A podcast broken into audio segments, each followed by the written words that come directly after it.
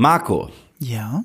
vor ein paar Jahren kam ein heiß erwarteter Marvel-Film in die Kinos.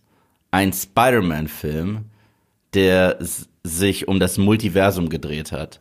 Mehrere unterschiedliche Iterationen von Spider-Man kamen darin vor. Es ist einer der besten Comic-Verfilmungen aller Zeiten, die nicht auf einem spezifischen Comic basiert. Und es ist nicht Spider-Man No Way Home. Ja. Warum hast du mich jetzt am Anfang? Ich dachte, kommt jetzt eine Frage. Nein, es war eine Ansprache. Ich, ich, da- ich, ich, da- ich darf dich auch einfach ansprechen, oder nicht? Du stellst mir sonst eine Frage, nur Marco. Und ich so, ja. Und dann kommt eine Frage. Und genau damit heißen wir euch herzlich willkommen zu einer neuen Ausgabe von Nerd und Kultur, denn den Film, über den ich gesprochen habe, war 2018's Spider-Man Into the Spider-Verse oder auch mit dem seltsamen Titel in Deutschland A New Universe. Warum auch immer.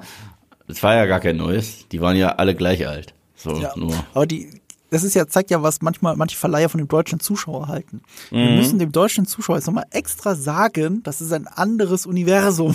Also it's a new universe. Aber, aber du hast den Titel Spider-Verse. Ich meine, du willst doch so Ja. viel Spider wie möglich im Titel haben.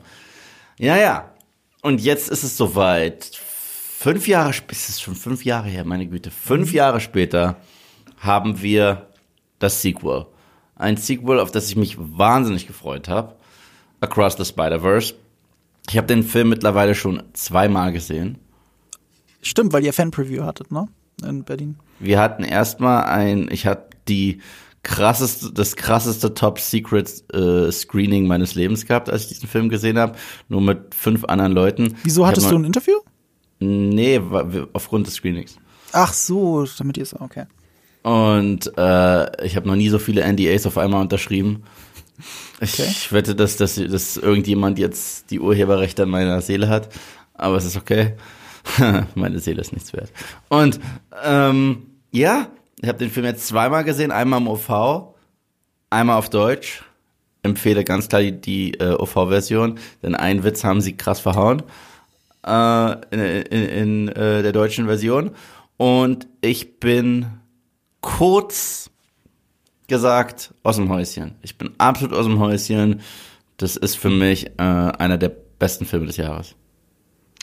Und damit respektive eine der besten Comic-Verfilmungen aller Zeiten, weil ich meine mich zu erinnern, dass Into the Spider-Verse für dich das auch schon war.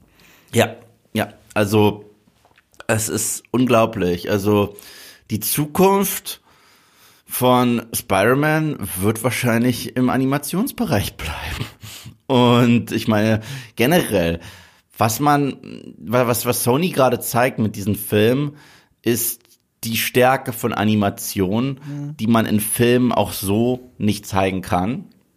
Und die auch die Grenzen zeigen des Realfilms und die dieses Medium Animationsfilm so nutzen, wie man es nutzen soll. Wenn ich jetzt so daran denke, wie viele Klassiker und Animationsfilme, mit, mit denen wir groß geworden sind, die wir lie lieben, in Live-Action adaptiert werden, was nie funktioniert, also so gut wie nie.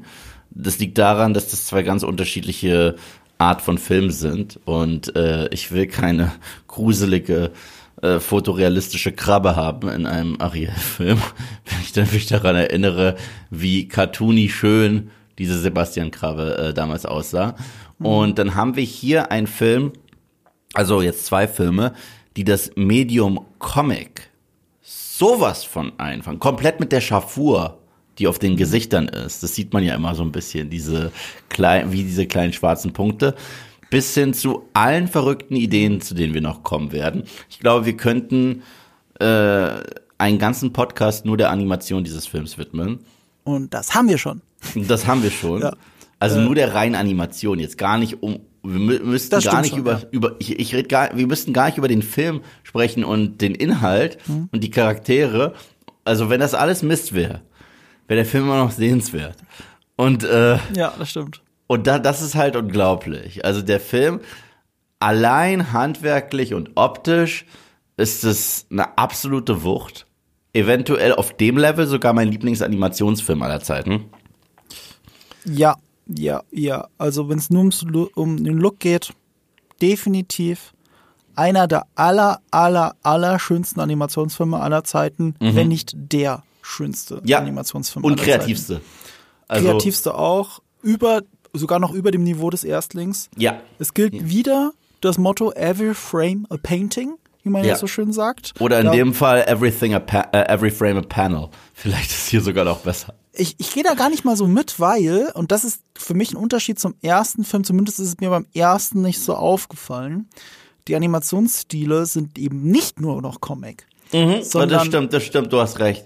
Du hast recht, aber das ist, aber das ist auch bewusst. Das, äh, das, ist, das ist bewusst, auch wenn man sich die unterschiedlichen Titel anguckt dieser Filme, wird ja was anderes gemacht. Also der, der erste Film ist ja, und das ist alles noch Non-Spoiler, keine Angst. Spoiler-Part kommt noch, wir sind ja sehr Non-Spoiler.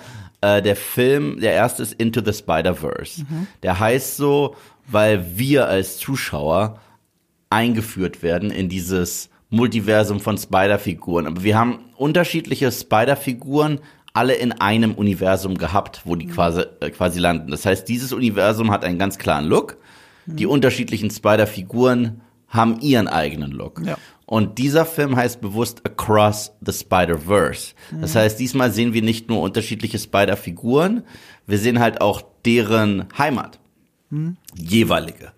Und das bedeutet, dass äh, diesmal, du hast äh, sehr recht, es ist nicht nur every frame äh, a panel, sondern every frame a picture, weil unterschiedliche Universen sehen halt auch noch komplett anders aus, sind komplett anders animiert. Selbst Figuren, die vom Stil her sich ähnlicher sind, weil ich finde, Miles und Gwen, die sehen so aus, als wenn sie auch im gleichen Universum leben könnten.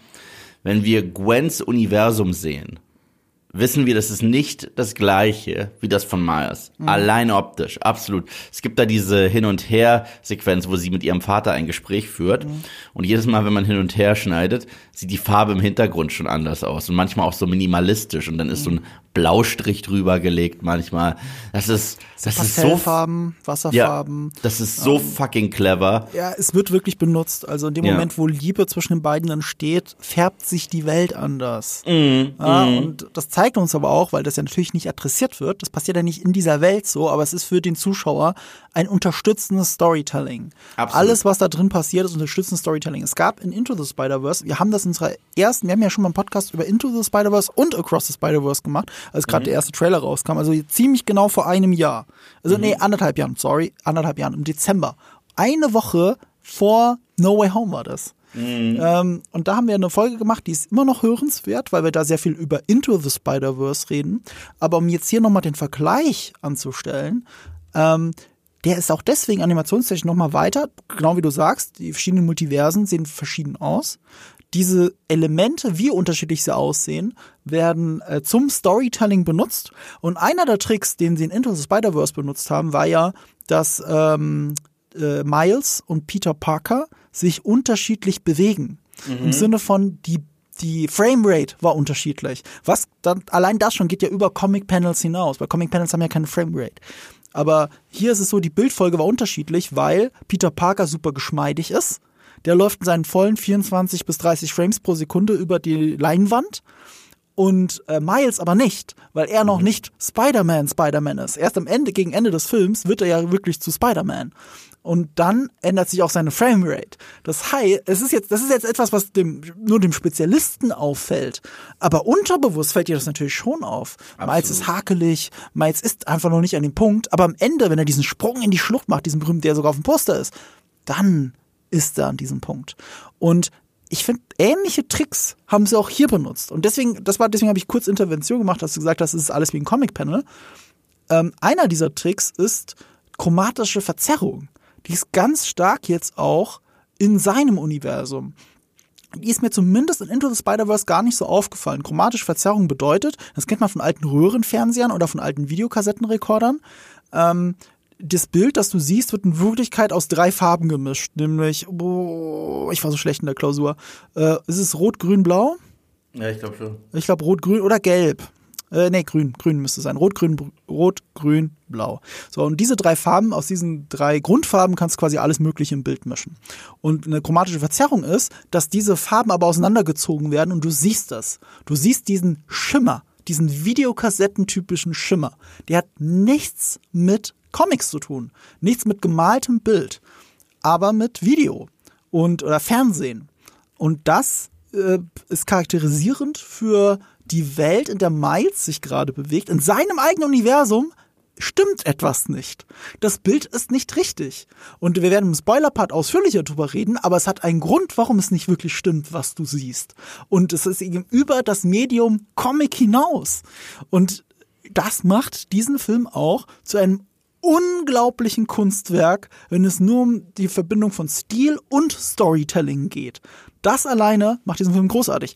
Und äh, bevor wir jetzt wirklich ins Detail gehen und auch in den Spoiler-Part gehen, noch mal ganz kurz unser Fazit. Wir haben bei dir schon rausgehört, das ist einer der besten Comic-Verfilmungen aller Zeiten. Das ist mh, vielleicht sogar einer der besten Spider-Man-Filme aller Zeiten. Ist es der, der beste, sorry? Ist es der beste, wäre meine Into Frage the an dich. Spider-Verse? Ja. Ähm, nee, ich meine Across the Spider-Verse. Across the Spider-Verse und Into the Spider-Verse, also nichts wird für mich an Sam Raimi's Spidey 2 reinkommen. Ah. Weil, weil ich sag's auch warum, ich, ohne zu Mhm. redundant zu sein, weil wir haben so viele Spidey-Podcasts und äh, Leute wissen ja, wie meine Liebe für diesen Charakter ausufert. Mhm. Ja. Ähm, Spider-Man 2 ist für mich der persönlichste Superheldenfilm, den es auf der Welt gibt. Mhm. Also das ist ein Film, der funktionieren würde, wenn Pete nicht einmal schwingen würde. Dass wir das alles auch kriegen in dieser Raimi-esken Cinematografie ist, ist herrlich. Aber das ist ein Film, das ist ein Underdog-Film, wo die ganze Zeit Spider-Man die Bürde von Pete ist und deswegen sein Leben so scheiße ist. Und er ist battlearm und er kann, muss Pizza ausliefern und immer wenn es für Spider-Man gut läuft, läuft es für Pete scheiße. Deswegen hört er ja zwischendurch auf. Und wenn er Spider-Man nicht hat, geht's ihm gut, aber der Stadt nicht gut. Und äh, diese Idee finde ich ist so wundervoll und so durch und durch Spider-Man, ähm, dass es glaube ich immer meine Eins bleiben wird. Nichtsdestotrotz diese beiden Filme Into the Spider-Verse und Across the Spider-Verse fangen für mich alles ein, weshalb ich mich je in diese Figur so verliebt habe, obwohl Peter nicht mal im Vordergrund steht, so, sondern Miles. Und das ist krass. Ich war mit Miles Morales nicht wirklich vertraut, sage ich ganz ehrlich. Also das sind alles Comics, die entstanden sind, als ich schon aufgehört habe, regelmäßig Comics zu lesen. Und ist ja ein neuerer Charakter. Und ähm, ich finde, seine Geschichte in Teil 1 ist so toll, weil es gibt ein paar Beats, die so dazugehören zu so einer Spidey-Story, die sind alle drin, aber ohne einfach nur zu kopieren, was Peter Parkers Story ist. Weil das wäre das wär lahm. Trotzdem gibt es sogar einen cleveren Twist in Into the Spider-Verse mit der Onkelfigur. Was sehr geil ist, wenn du dir überlegst, wie wichtig Ben Parker und Ben Parkers Tod für Pete war und was man da aus Miles gemacht hat und seinem Onkel. Das ist so eine clevere Idee und trotzdem durch und durch eine Spidey-Story. Also äh, deswegen, das sind für mich wundervolle, wundervolle Spider-Man-Geschichten, von denen sich das MCU nicht nur eine Scheibe, sondern alles abschneiden könnte. Und die müssen sich damit vergleichen lassen. Ganz kurzer Einwurf von mir. Du hast ja schon gesagt, das ist ein Sony-Film. Und eben kein MCU-Film im klassischen Sinne. Auch wenn No Way Home so ein Crossover war zwischen Sony und Marvel. Ähm, also Mar äh, Marvel Studios. Und mittlerweile findest du in New, äh, New Universe, ich finde das ist ein Zungenbrecher, ähm, und oder eben Into the Spider-Verse auf Disney Plus. Das war nicht immer so. Also ich erinnere mich, dass es lange Zeit nicht so war. Und Ja. jetzt ist es aber so. Und jetzt hast du all diese Filme auf einer Plattform. Und dann äh, kannst du es wirklich vergleichen. Also wenn ihr bis jetzt immer noch nicht den Film gesehen haben solltet, springt über euren Schatten. Das ist was typisch Deutsches, dass man sagt, Animation ist doch nur für Kinder. Der sowieso nicht. Den kannst du mit einem zu kleinen Kind gar nicht gucken, dafür ist er zu gruselig. Ähm, würde ich mal behaupten. Also was Bösewicht und so angeht, das ist schon, also meinen Neffen könnte ich da nicht reinzerren. Ich war, ich war schockiert vom ersten Teil. Also muss ich auch nochmal sagen, weil ich, ich weiß nicht, ob ich das damals im Podcast gesagt habe, was meine Erwartungshaltung war und, wa und was ich gekriegt habe. Bei, bei, bei Into the Spider-Verse. Weil ich muss sagen, die Marketingkampagne zu Into the Spider-Verse, die ist ja so, sogar etwas, auf das Sony nicht stolz ist. Warum? Ja? Weil sie den nur für Kiddies vermarktet haben. Okay? Sehr sogar. Ja. Und äh, die haben halt dem erwachsenen Publikum nicht zugetraut, dass auch sehr viele Erwachsene, äh, also die sind nicht auf die Schiene gegangen, dass, dass sie diesen Film so ein bisschen seriöser vermarkten. Und ich muss sagen, ich habe, glaube ich, nur den Teaser oder so gesehen damals zu Into the Spider-Verse. Und ich dachte, dass das so eine tongue-in-cheek Parodie ist von Spider-Man. Weißt du, so ein bisschen wie The Lego Batman Movie. Weißt du, wo halt die Lore drin ist von Batman, aber es ist mit Augenzwinkern. Wir nehmen das überhaupt nicht ernst, aber das dachte ich damals, dass Into the Spider-Verse sein würde. Das ist witzig, dass du das so sagst, weil ähm, gerade wegen den Machern von dem Film, die eben Ja. auch an Lego mitgearbeitet Ja, ich war- ich weiß. Ich hatte eine andere Erwartung, ich hatte eine Erwartung, dass es eben für Erwachsene ist. Wegen Phil Lord und Chris Miller. Weil was, was ist denn der Lego-Movie, wenn nicht eine ernsthafte, nostalgische Auseinandersetzung mit dem Erwachsenwerden aus der Perspektive eines Erwachsenen und nicht aus der Perspektive eines Kindes? Ja, aber ich, aber ich, ich, ich kann halt nur von den Teaser sprechen. Und ich bin reingegangen und es gibt einen Unterschied zwischen The Lego Movie und The Lego Batman Movie. Das ist ein ganz großer Unterschied. The Lego Movie hat, äh, äh, hat wesentlich ernstere Thematiken als The Lego Batman Movie. Ja. Und ich dachte, das geht eher in Richtung The Lego Batman Movie. Ja. Und dann saß ich drin und nach fünf bis sechs Minuten ich so, ach du Scheiße. Also es ist ja ein richtiger Spider-Man-Film. Also das ist jetzt nicht nur irgendwie die Easter Egg-Show und dieses, wir, wir zwinkern und freuen uns, dass es so viele unterschiedliche Spider-Figuren gibt. Nee, das ist ja, es ist eine richtige, kohärente Spidey-Stories mit allen Plotbeats, die dazugehören. Wahnsinn. Und das habe ich nicht kommen sehen. Also, und weil, und weil du es halt gesagt hast, für Erwachsene, in einem Kinderfilm, quote unquote, tötet der Kingpin Peter Parker in den ersten 15 Minuten. Ja, so wie du in den ersten 15 Minuten des Podcasts einfach doch die Leute spoilerst, aber das ist ein Das ist Spoiler. Into the Spider-Verse. ja, aber das, das, ist. das ist Into the Wir reden doch auch Spider-Verse. darüber, dass Leute den nicht geguckt haben und ihn gucken sollten. Dann kannst Tja. du nicht sagen, was da drin passiert. Doch, darf ich. Der Film ist fünf Okay. Jahre Ja, alt. ist egal, Selber ist jetzt passiert. Äh, genau, jetzt seid ihr, ihr seid Selber. schuld, wenn ihr Eve zuhört. Nein, ich, ha- ich habe gesagt, keine Spoiler zu Across Hast du es Spider-Verse. gesagt, echt? Ja, Okay, warum tanze ich dann so um den ersten rum? keine Ahnung, Ähm, weil du ein guter Tänzer bist. Es ist ja nicht mal schlimm, es ist Prämisse. Sorry. Also, falls ihr jetzt denkt, ihr seid gespoilert, nee, ihr seid gerade nicht gespoilert, weil das ist der fucking Anfang von dem Film. Das ist der Anfang des Films. Aber ja, aber das ist trotzdem so Peter Parker. Ich war trotzdem überrascht, weil ich habe doch einen Peter Parker gesehen in Ja, ja. dem Trailer und so, ne? Und ja, aber das ist ja auch ein bisschen der Punkt, das kann man sich auch denken. Ähm, wir müssen ja trotzdem nicht zu viel spoilern. Ich finde immer noch, es werden wahrscheinlich viele jetzt an dieser Stelle zuhören, die Into the Spider-Verse leider immer noch nicht gesehen haben. Und ich sage euch, ihr müsst den endlich gucken. Ja, er ist wundervoll. Ich habe ihn tatsächlich gestern Abend nochmal gesehen. Also ich habe gerade erst ein Video gesehen, in dem James Gunn und über ihn haben wir und seine Ja, ja, Guardians ja, es ist gerade erst viel Lieblings- geredet. Genau. Äh, äh, Into the Spider-Verse, wohlgenommen aufgenommen vor Across the Spider-Verse. Into the Spider-Verse ist einer seiner absoluten Lieblings-Comic-Filme aller Zeiten. Seine Nummer eins. War das sogar seine Nummer eins? Seine Nummer eins war das. ich dachte, seine Nummer eins war Superman. Nee, Superman ist Nein, der zweite. Superman war seine Nummer zwei oder drei. Ja, ja, doch, du hast recht. Er hat auch History of Violence drin, was Ja, cool ist. coole Wahl. Okay. Kennst du den? Ja, natürlich. Ähm, wir sollten das eh mal machen. Äh, wir haben das ja schon mal gesagt, wir wollen mal irgendwann eine Folge machen über Comicfilme, die man nicht so auf dem Schirm hat, die aber Mhm. Comicverfilmungen sind und besser sind als die meisten anderen Comicverfilmungen. Ja, voll. Da gibt's, da gibt's einige und History for Violence ist eine dieser Verfilmungen. Road to Perdition auch. Ja, das wäre eine meiner, danke, dass du es jetzt schon sagst, das wäre tatsächlich eine meiner eins oder zwei. Ja, ist auch Ich stark. liebe Road to Perdition. Das ist einfach ist was für ein geiler stark, Film. ja. Wobei, ich glaube, ich habe eine andere Nummer eins. Ich habe wirklich eine andere, ganz andere Ich, Nummer eins. die Leute Nee, nee, wissen, sag, was, ma- sag, sag's die nicht, Leute was es- wissen, du weißt, was meine es Nummer eins ist, deswegen. ist. Äh, warte, warte, warte, warte, warte. Weiß ich, was deine Nummer eins ist? Ein Comicfilm, von dem man nicht denkt, dass es ein Comicfilm ist? Deine Nummer eins? Ja, Ähm, das wissen alle. also mein erster Gedanke wäre ja Sin City oder sowas gewesen, aber das Ah, ist so ah. obvious. Was ist denn dein.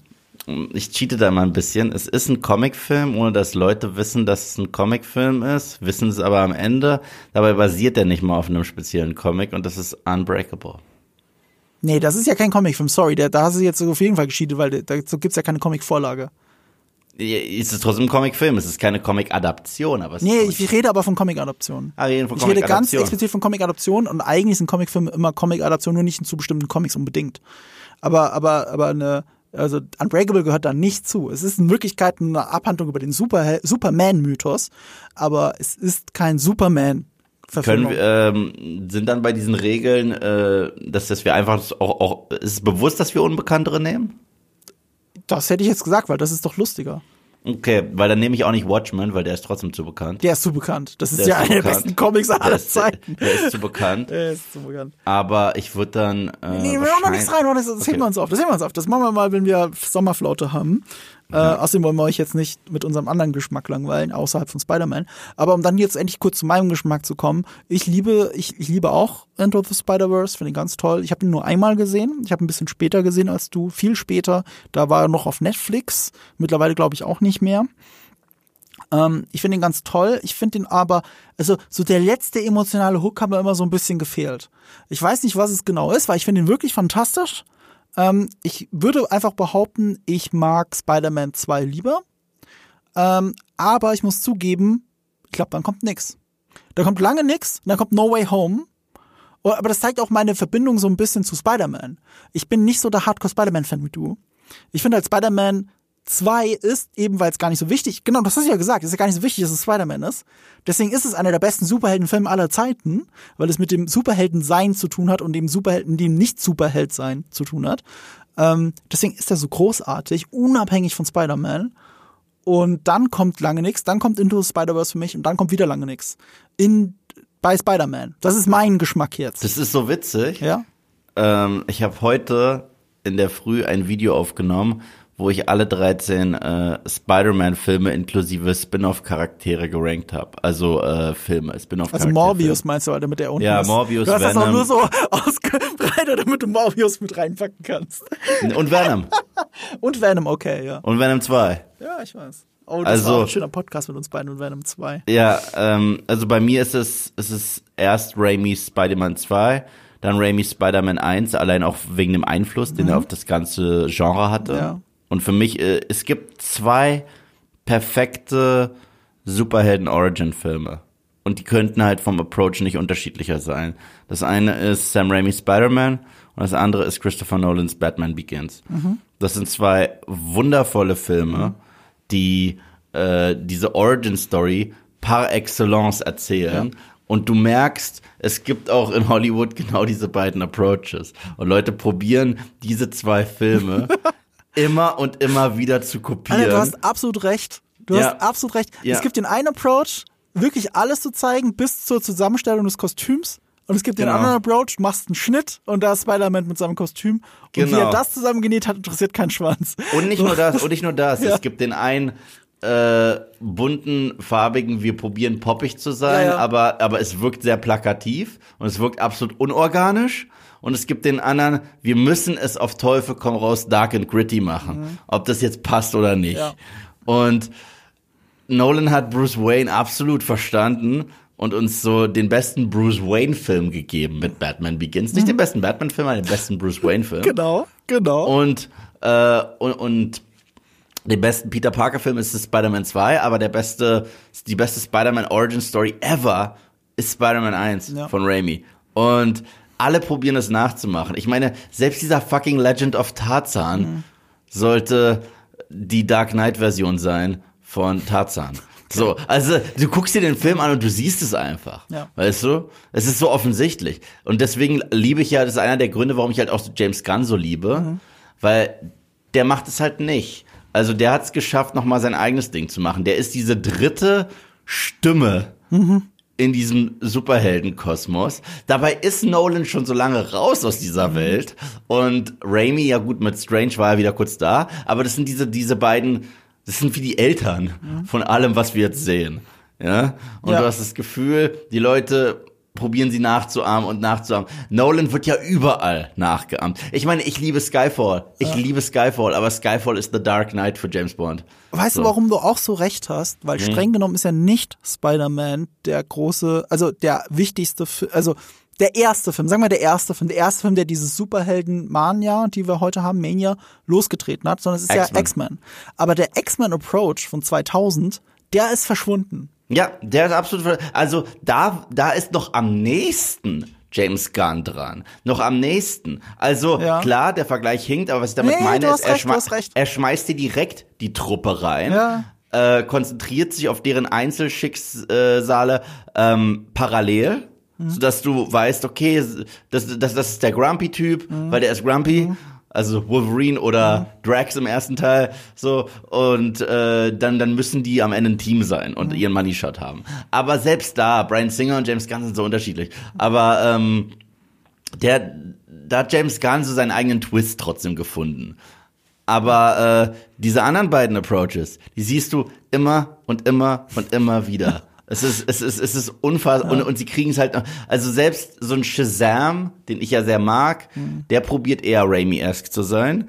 Äh, Patty Jenkins hat echt probiert mit Wonder Woman 2 Raimi einzufangen. Ja. Ist ihr überhaupt nicht gelungen. Ja. Also ist ihr überhaupt nicht gelungen. Und selbst, ich habe es gesagt, Skyfall, toller, toller Film. Ganz, aber es ist The Dark Knight. Es ist, es ist so krass The Dark Knight, dass es sogar die Joker-Sequenz gibt mit dem Bad Guy, wo er langsam in den Raum reinläuft und noch einen, einen langen Monolog hält mit irgendeiner Metapher für was mit Ratten und so weiter. Ich so, ja, das ist der Joker. Es fehlt jetzt nur noch der Pencil Trick. So, also absolut. ist schon nah dran, dass das war.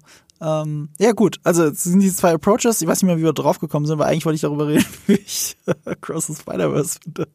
Also, Into the Spider-Verse ist für mich der zweitbeste Spider-Man-Film. Ich, Ja. Bestimmt ist der erste von Sam Raimi ikonischer, aber wenn ich jetzt überlegen müsste, welchen Spider-Man-Film gucke ich morgen, dann hätte ich immer zuerst gesagt Into the Spider-Verse, bevor ich Spider-Man 1 sage. Ähm, aber ich merke für mich selber, auch jetzt umso, umso mehr Zeit vergeht, an diesem Thron des zweiten Spider-Man, des eines der besten Superheldenfilme aller Zeiten, kratzen für mich zumindest Into the Spider-Verse und Across the Spider-Verse. Und ich würde sogar jetzt noch weitergehen. Jetzt mit ein bisschen Tagen Abstand und wenn ich gucke, wie viel mich das beschäftigt, finde ich die, also die emotionale Tiefe oder die Verbundenheit zu den Figuren und so weiter spüre ich noch mehr beim zweiten. Das heißt für mich, dass Across the Spider-Verse der knapp bessere Film ist für mich als Into the Spider-Verse. Ist auf jeden Fall der interessantere Film, weil er vor ganz anderen Herausforderungen steht und ihm nicht nochmal eine Origin-Story erzählen muss. Ähm, ich glaube, er ist besser, aber ich möchte einen ganz anderen Vergleich anstreben. Den habe ich dir aber auch schon mal erzählt. Und äh, du hast ja auch gesagt, mit ein paar Sachen davon gehst du gut mit. Ich vergleiche, also wenn ich auf Back to the Future schaue, dann ist der zweite Teil, verhält sich zum ersten Teil so, wie für mich sich Across the Spider-Verse zu Into the Spider-Verse verhält. Es ist mehr, es ist trotzdem auch viel das Gleiche, es ist vielleicht ein bisschen zu viel von allem, es ist trotzdem so angenehm anders und erzählt am Ende eine Geschichte, bei der ich mich für viele der Figuren noch viel mehr interessiere als vorher und ich unbedingt wissen will, wie es weitergeht und es bereitet natürlich, weil es ja angekündigt, einen dritten Teil vor. Aber massiv. So ähnlich massiv wie Back to the Future 2. Und die Königsfrage ist ja jetzt für jeden Einzelnen da draußen, also auch für euch, welchen von beiden findet ihr eigentlich besser? Weil das ist ja tatsächlich die große Diskussion bei Zurück in die Zukunft. Ich behaupte, der erste ist eigentlich besser, aber viele finden in Wirklichkeit, auch wenn sie es nicht eingestehen, den zweiten viel besser.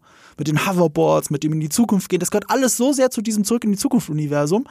Es funktioniert ja schon fast gar nicht mehr ohne den zweiten Teil und ohne den dritten dann insgesamt gesehen. Also es ist wirklich, für jeder muss jetzt für sich selber entscheiden, ob deswegen Across the Spider-Verse der etwas schlechtere oder der etwas bessere Film sogar ist. Das ist wirklich so eine, so, das ist, das ist ein Münz, das ist ein Coinflip, ist das. Und, äh, und weißt du was? Das ist gut. Das ist fantastisch für eine Fortsetzung. Viel besser geht es nicht für eine Fortsetzung als das. Ich finde, ähm, ja, Back to the Future ist eben, also der erste Teil ist einer meiner Lieblingsfilme auf der Welt. So, ich liebe auch den zweiten. Also, es ist so witzig, weil je älter ich werde, desto mehr hat sich meine Perspektive auf diese Filme verändert. Also als ich ganz klein war, war der dritte mein Lieblingsteil. Okay, weil ich liebe diese Western-Flair. Ich liebe es einfach, je mehr Zeit es gibt mit Doc Brown und Marty McFly, desto besser. Und Teil 3 ist der, wo sie die ganze Zeit Zeit miteinander verbringen. Und ich mag das alles. Ich mag auch die Geschichte mit dem Zug. Ähm, dann, als ich Teenie war, war Teil 2 ganz klar der geilste. Teil 2 hat auch das geilste Ende. Ich bleib dabei. Teil 2 hat von allen drei Filmen, dieses Cliffhanger-Ende ist das geilste Ende ever. Ich finde das Ende vom ersten schon ziemlich, ziemlich, ziemlich geil, aber, Aber das Ende von Ja. Teil 2, das hat halt so Ja, zwei Dinger. gut. Mhm. Erst denkst du, er wird vom Blitz getroffen, dann kommt da dieser Postbote im Regen mit dem, oh Gott, he's alive. das ist schon geil. Das stimmt. Also das alive." ist wirklich so Und dann das Ende ja. nochmal von eins zu sehen, dass Marty gerade weggeschickt wird, nur dass Marty dann dahin rennt, dann Great Scott. Bam, to be concluded. Mega. Die Trottel hätten aber damals niemals, das ist immer im, schon im Kino gewesen, dann einen Trailer zeigen sollen zu Teil 3. Ja, das, Im ist, Kino. das ist doof. Das ist doof. Ich will es nicht sehen. Ich will es erstmal, äh, egal. Und, ähm, Das haben sie doch bei Matrix auch gemacht, oder? Ja. Reloaded. Ja, da, da lief schon diese Neodämmerung, dieser Song zu äh, The Matrix Revolutions. Übrigens mit ein bisschen Abstand, ich mag Matrix Revolutions mittlerweile. Mehr als Reloaded. Ja. Ja. Dafür müsste ich beide noch mal sehen und das wird nicht Mhm. so schnell passieren. Weil, weißt du, äh, äh, vorbereitend vor Matrix Scheißhaufen, den wir beide so hassen, habe ich die äh, komplette Trilogie nochmal gesehen. Und ich muss sagen, ähm, zwei und drei haben ihre Momente. Nichts wird je rankommen an Teil eins. Nicht, also das, das ist nicht mal eine Frage. So, also da, da liegt man einfach falsch. So. aber, aber ich mag Aspekte dieser Filme echt gerne. Also ich mag Aspekte von zwei und drei. Klar, das sind ganz klar minderwertigere Fortsetzungen. Ohne Frage. Wie weit würdest du jetzt kurz mit deiner Ausführung gehen? Hat Vorbei. vorbei, vorbei mit der Ausführung. Okay, okay, okay. Zurück zu Across the Spider-Verse. Ich mag Into the Spider-Verse mehr. Okay. Ähm, es ist ein runderer Film. Das auf jeden Fall. Es ist ein runderer Film. Äh, es ist ein, ähm, ein fokussierterer Film. Meiner Meinung nach. Das ist nicht, das ist nicht meine Meinung, finde ich. Das ist ein Mhm. Fakt. Es ist ja so. Ähm, Across the Spider-Verse macht aber so viel richtig. Und, und nicht nur auf Anima, auch auf, auf, auf storytechnischer Ebene. Und es gibt einen Aspekt, den ich jetzt noch nicht besprechen kann, weil der so krass in den Spoiler-Part gehört. Und dieser eine Aspekt ist der Punkt, wo man sagt, okay, das ist Next Level. Das ist Next Level für Spider-Man Storytelling und es ist fucking brillant. Ja, ich weiß genau, was du meinst und das weiß jeder, der es gesehen hat und das werden wir dann auch im Spoiler-Part machen. Ich möchte, das hast mir gerade die Vorlage gegeben, um doch einen Zirkelschluss zum Matrix zu schaffen. bitte. Ähm, weil wir gerade, wir, wir machen ja gerade einen Münzflip. Wir machen einen Münzwurf, was jetzt die bessere Fortsetzung ist. Das viel Wichtigere daran ist, wie perfekt es als Fortsetzung funktioniert. Deswegen dieses Back to the Future Ding. Back to the Future, auch mit Teil 3, der durchaus schwieriger ist, diese zwei Filme haben den ersten nie kaputt gemacht. Sie haben das nur erweitert. Am Ende saßt du da und, weißt du, du kannst dir, auch wenn du zurück in die Zukunft 1 tausendmal besser findest als 2 und 3, selbst dann musst du zugeben, das ganze Zeug in der Zukunft mit den Hoverboards und so weiter. alles geil. Das ist geil. Das Ende vom dritten Teil, das Ende mit Doc Brown und seiner Frau und den Kindern, das ist geil. So, Übrigens. Das, das kannst du denen nicht nehmen, den Figuren. Das ist so gut. Ja? Letzte Anekdote.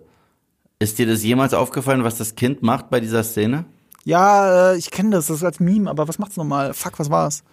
Also, wenn Doc, ich kann es nicht mehr nicht sehen, ne? Deswegen hat mir das diese schöne Szene kaputt gemacht. Wenn Doc Brown mit seinen Ki Kids, Jules und Vern, und der Frau ankommt, äh, hier Mhm. Clara, dann zeigt der eine von, von den Kids auf seinen Pimmel.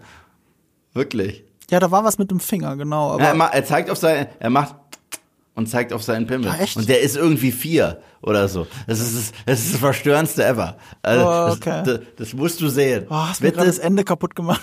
Bitte zieh dir diese Szene auf YouTube rein. Ja. Bitte. Anscheinend, Ich habe irgendwas anderes gemeint, also das höre ich zum ersten Mal. anscheinend wollte er signalisieren, dass er pinkeln muss. Ah, okay. Aber, Vielleicht äh, lässt er auch laufen, dann war wieder gut. aber, aber, aber, aber es ist so lustig. Und du kannst es, du denkst die ganze Zeit, dass er, dass, dass, dass er Jennifer anbaggert. Auf okay. Okay, gut. Gut, dass du mir das jetzt kaputt gemacht hast. Äh, unabhängig, also wenn man das nicht gesehen haben sollte und nicht im Hinterkopf hat, sind diese Fortsetzungen fantastisch, weil sie diesen Film, dieses Universum erweitern, weil du sie nicht missen möchtest und weil sie nichts kaputt machen am ersten. Ja. Und jetzt macht, man- macht das Gleichnis mal zu Matrix, wie der große Tarantino gesagt hat, ohne dass wir es jetzt weiter ausführen müssen. Matrix 1 ist der beste Film der letzten 20 Jahre, das hat er vor 10 Jahren gesagt, der letzten 20 Jahre und ähm, das Problem ist, dass 2 und 3 das ein bisschen kaputt gemacht haben. Ja, die du guckst den Mythologie ersten, kaputt gemacht haben, Ge- ja. Genau, du guckst den ersten und weil der erste so viel von Mythologie und Erzählen lebt und das wird dir dann gezeigt und es ist lame und scheiße und es macht die Figur noch, also auch die Conclusio auch vom ersten Teil finde ich kaputt. Es macht aktiv Matrix 1 schlechter. Und deswegen ist es ganz gefährlich, das zu oft zu gucken als Trilogie, weil ähm, wenn du jedes Mal noch zwei und drei auch noch guckst, der, es wertet den ersten einfach ab. Ich habe den Absolut. ersten jetzt im Kino gesehen zum ersten Mal vor zwei Wochen. Und weißt du, ich habe die anderen Filme gut genug verdrängt, trotz ihrer guten Momente, die sie haben, gut genug verdrängt, dass ich mich wirklich voll auf den ersten nochmal einlassen konnte. Und ich feiere alles, was ich da drin sehe. Aber ich habe immer wieder hier und da kurz im Hinterkopf, ah, das greifen sie im zweiten und dritten auf und es nervt im zweiten und dritten. Ja, das, das geht nicht weg. Die haben den ersten beschädigt. Ja. So, und, und du hast viele Trilogien und Filme, wo das so ist. Mhm. Und das Ding ist, bei Across the Spider-Verse, egal ob man ihn besser oder schlechter findet als Into the Spider-Verse, er macht, er baut auf dem ersten auf, er macht alles als Gesamtkonstrukt definitiv besser und leitet auf einen dritten Film hin, den ich jetzt unbedingt sehen möchte. Ja, und das, obwohl der 2 Stunden 20 geht. Ich, also hätten die mir jetzt gesagt, wir, wir hauen jetzt den, den dritten hinterher raus, Surprise. Ich wäre direkt sitzen geblieben und weitergeguckt. Ich war so hooked. Man ist halt am Ende auch wirklich hooked. Man hat halt wirklich dieses fiese Cliffhanger-Ende. Äh, man merkt halt auch, der, ursprünglich hieß die Nummer ja Across the Spider-Verse Part 1. Ich wollte es gerade sagen, die und Titeländerung ist und entscheidend. dann haben die das äh, äh, umgeändert in, in Across the Spider-Verse. Der dritte soll Beyond the Spider-Verse heißen.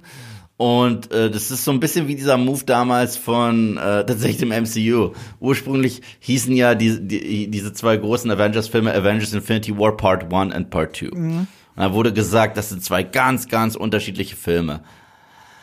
Ja, irgendwo schon. Irgendwo schon, bei, bei Marvel mehr, beim MCU mehr, weil, weil die Grundhandlung ein bisschen anders ist. Aber Äh, mehr als was. Mehr als bei den, den er jetzt, Across. mehr, mehr, mehr wahrscheinlich als bei Across the Spider-Verse Part 1 und Part 2. Weil Across the Spider-Verse hat den Cut, wo ich davon ausgehe, im nächsten Film geht's genau da weiter. Okay, Avengers okay. Infinity War und Avengers Endgame hat halt auch einen Cut, aber dann macht man ja direkt einen Time Ah, Jump okay, und äh, äh, deswegen. Das ist eine Prognose, die man unterschreiben kann. Ja, das stimmt. Genau, genau. Äh, aber jetzt, wo ich den gesehen habe und danach wird sich geäußert, nee, nee, das ist ein sehr, sehr eigenständiger Film. Ist es nicht.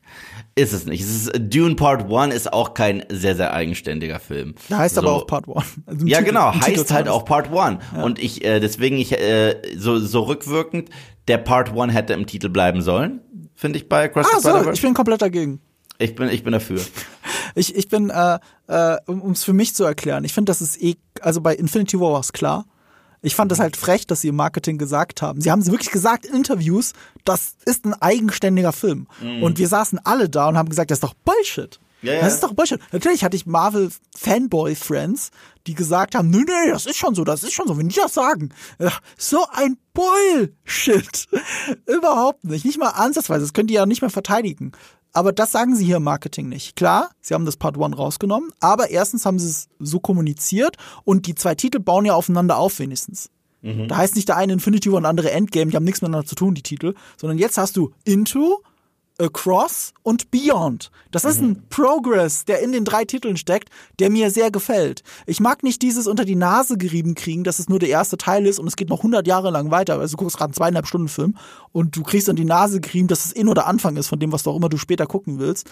Ich finde Across the Spider-Verse hat halt äh, bis zum letzten Akt ist es ein sehr runder Film und der letzte Akt bereitet aber alles, was danach kommt, vor. Und das ist eine sehr geile Dramaturgie. Und so ähnlich ist es ja auch in Back to the Future 2. Du hättest gar nicht gerochen, dass da eine Fortsetzung kommt. Ja, ja, stimmt. Ob, ich glaube, die haben die halt auch damals, das war auch zu viel Marketing, da hat man auch schon gesagt, die sind back-to-back gedreht, deswegen wusste man's. Aber, aber ja. Aber wir als Kinder halt nicht. Also Ja, wir wussten, wir wussten es halt gar nicht. Ähm, hier ist es auch sehr back-to-back. Wir können ja ganz kurz mal jetzt von diesem Review-Teil, den wir hatten, wir haben es geschafft, ich dachte, es dauert 20 Minuten, es dauerte 40, weil wir sind wir. Ähm, gehen wir, wir sind ja in Bayern, ich bin ja in Bayern, mir ist an mir, ne? Mir ist so an mir. Mir ist an mir. Gehen wir nochmal so ein bisschen in so die technischen Sachen, reden auch nochmal über den Animationsstil und so weiter und dann gehen wir erst in den Spoiler-Part. Da- Wir können vieles immer noch non-spoilerisch besprechen und es fängt eben an mit dem technischen Kram. Das eine ist die Titeländerung, die wir gerade gesagt haben. Das andere ist dieses Back-to-Back, was du gerade angesprochen hast. Ähm, das merkt man auch daran, weil die Regisseure den, die den zweiten gemacht haben, auch den dritten machen. Und äh, ich, ich nenne mal ganz kurz ihre Namen. Ho äh, Joaquim, nee, Joaquim dos Santos, Camp Powers, Justin K. Thompson. Die kennt man jetzt alle nicht unbedingt. Die kommen natürlich alle aus dem Animationsbereich Bereich und haben schon tausend Sachen gemacht. Auch für, ich glaube, auch teilweise für den Lego-Movie und so. Ähm, das Ding ist, das sind komplett andere Regisseure als die Regisseure des ersten Teils. Aber hier machen sie den zweiten und den dritten, um diesen Progress, also wie sehr diese Filme, äh, die, die Dinger zusammenhängen, auch nochmal zu zeigen. Und äh, beim Drehbuch dasselbe. Diesmal äh, Phil Lord und Chris Miller plus Dave Callahan. Äh, die haben den zweiten geschrieben und die haben auch den dritten natürlich geschrieben, weil das ist ein Ding. Ich erinnere mich auch an diese Whiteboard-Fotos, die sie für Social Media gemacht haben. Du siehst das Whiteboard, also da, wo man die Story zusammensteckt quasi, bevor man das Drehbuch schreibt. Und es ist einfach, es ist so viel, dass du es nicht mal rauslesen konntest aus diesem Foto. Du hättest reinzoomen können, wie du willst, auch mit CSI-Technik. Du hättest da sowieso nichts erkannt, weil es ist so kleinteilig und so viel, was in diesen beiden Filmen zusammen passiert. Und auch beim ersten Film waren es eigentlich andere Autoren, bis auf Phil Lord, glaube ich. Ja. Phil Lord hat da schon mitgeschrieben. Er und Chris Miller sind ja ein super Dream-Team. Wir haben den Lego-Movie zusammen produziert. Bei ihren Animationsgeschichten führen sie, glaube ich, seltenst Regie. Wahrscheinlich bei Fleischbällchen. Da habe ich jetzt aber noch nicht in die Credits reingeschaut. Die haben doch diesen, äh, das war doch ihr großer Einstieg. Äh, Wolkig mit Aussicht auf Fleisch, Fleischbällchen auf Deutsch. Und ich weiß nicht, wie es auf Englisch heißt. Auch Tatsächlich fast genauso. Ich glaube, äh, auch irgendwie Rainy, irgendwas, Meatballs, irgendwas. Ja, ja, Na-. Rainy äh, with, äh, naja, ich weiß schon nicht mehr. Auf jeden Fall, die, ähm, die zwei sind ein Dream-Team, haben Die äh, sind ja auch animationsmäßig- verantwortlich für die 21 Jump Street Dinger, die Da haben sie auch waren. Regie geführt. Die waren super. Bei den Real-Life-Sachen, ja, die und war, eben, ja. und ja, da fand ich den zweiten sogar besser. Ich finde den ersten deutlich besser, aber ähm, ich finde, es trotzdem tolle Filme. Mhm. Aber ich glaube dir, dass du den zweiten besser findest. Der ist ein bisschen mehr Meta, der nimmt sich ein bisschen weniger ernst als der erste Mhm. und hat halt wirklich so diese Persiflage auf alles von Arnold Schwarzenegger bis Sylvester Stallone, was die 80er gemacht haben. Ist da so tief drin, dass es natürlich der zweite dir besser gefällt als Ja, der ja, erste. klar. Äh, warum wundert mich das eigentlich noch? Aber andere, auch Animationsbereich halt, ne, der Lego-Movie ist einer meiner Lieblings, äh, der erste Lego-Movie ist einer meiner Lieblings-Animationsfilme aller Zeiten.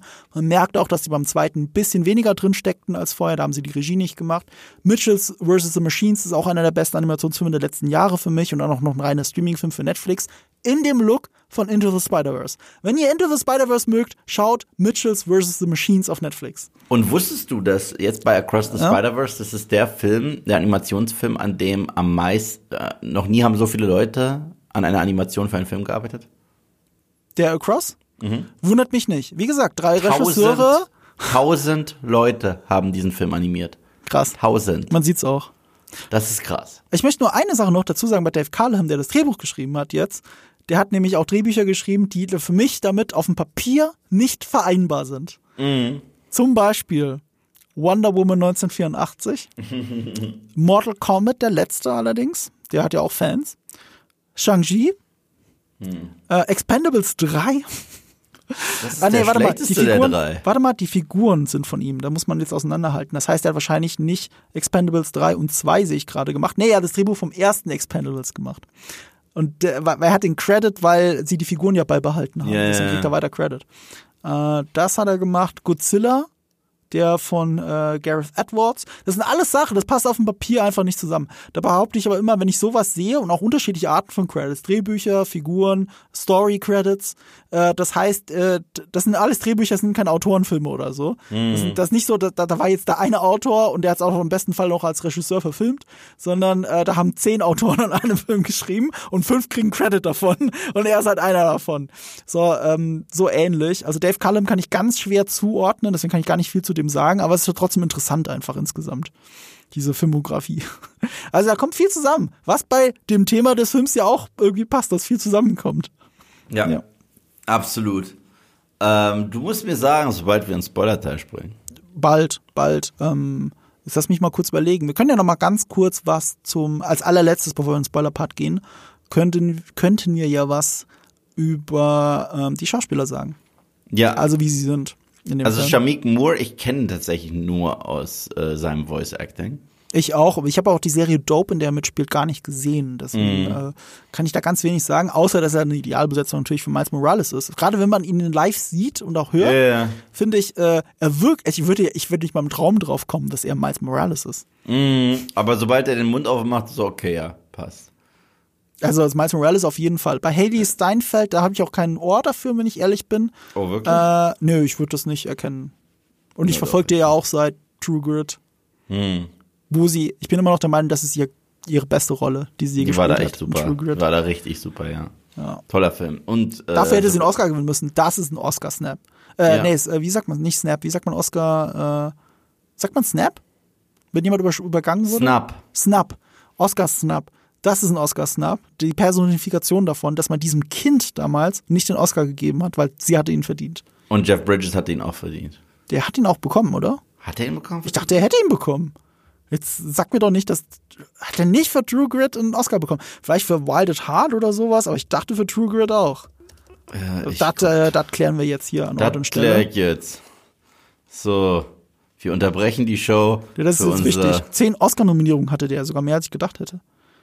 True Grit, der unglaublich gute Western von den Code-Brüdern. Nee, er wurde nur ein nominiert. Er wurde nur nominiert, er hat gewonnen für auch, Crazy Heart. Auch ein Snap. Ja, ja, ja. Ach, Crazy hat nicht Wild at Heart. Ich verwechsel diese zwei Filme immer miteinander.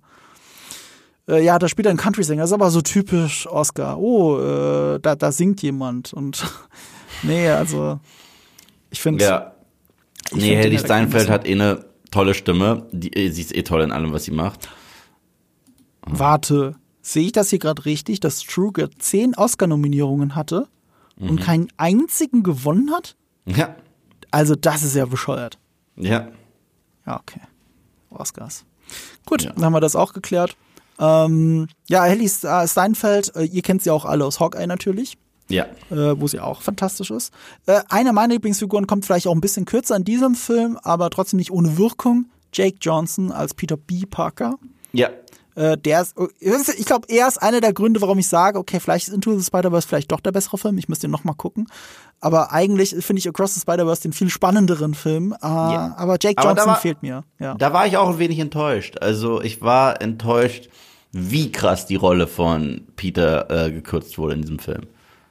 Also Aber die Aussicht auf mehr ist da. Auch Ja, da die. Aussicht, Aussicht auf mehr ist definitiv da. Aber eine der, der unfassbaren Stärken für mich auch von Into the Spider-Verse ist die Dynamik zwischen Peter Ja. und Miles.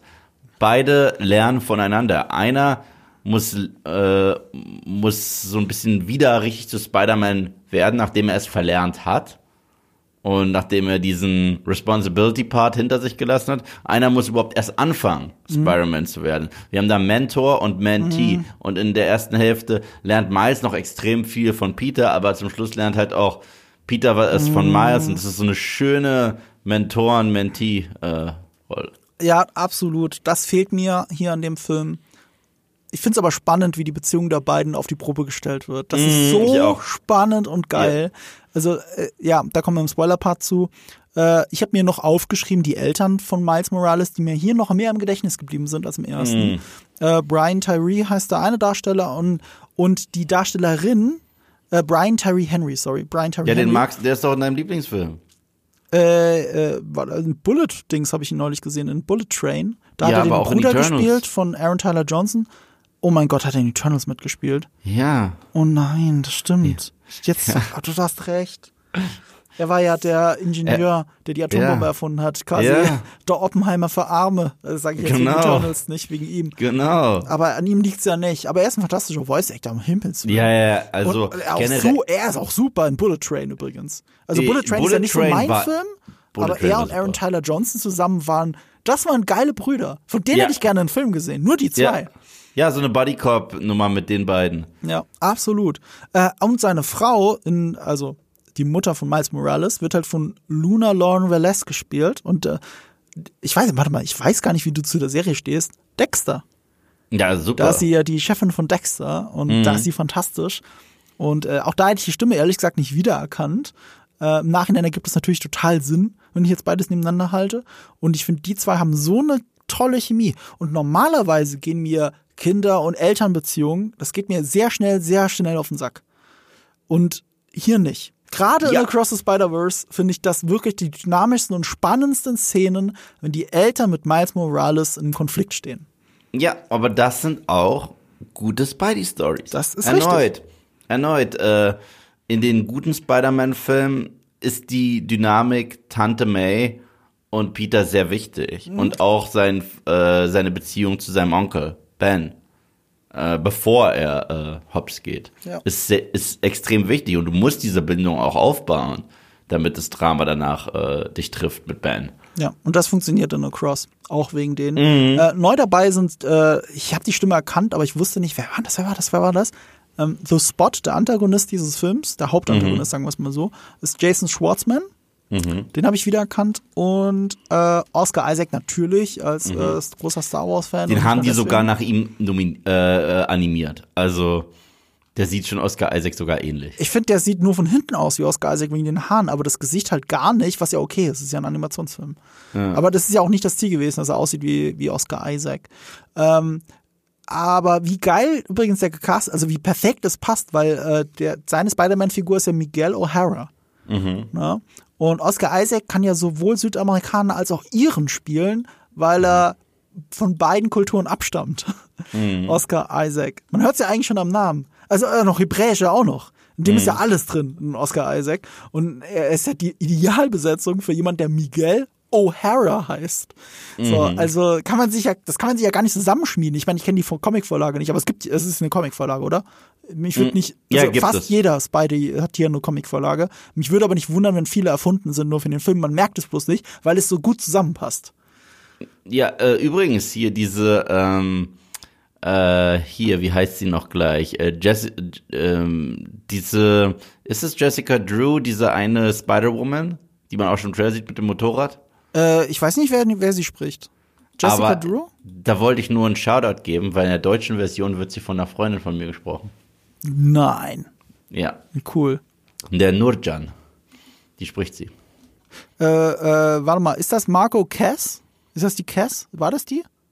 Oder ist das die, die mit der mit dem Cyber mit der mit der mit der Brille äh, mit dem Avatar? War das die Nee, nee, Cass? nee, nee, nee. Die, die, die, die richtig auf, auf dem Feld ist, die äh, in der Eröffnungsszene mit Gwen auch da zu sehen ist. In der Eröffnungsszene mit Gwen. Da, Ja, da, ja, ich weiß, aber das ist ah Jessica Drew. Doch, du hast recht, Jessica Drew. Weil Ja. ich sehe gerade, das ist mir gar nicht aufgefallen. Amanda Stanberg spielt auch mit. Ah, cool. Das ist die, die, äh, äh, lass mich nicht lügen, ja genau, die in The Acolyte die Hauptrolle spielt. Äh, die ist nämlich auch toll. Äh, äh, also sie als Darstellerin, also da habe ich so eine Faszination entwickelt, weil ihre Interviews, also wenn du die Interviews siehst, also die sind Hardcore Star Wars Fan.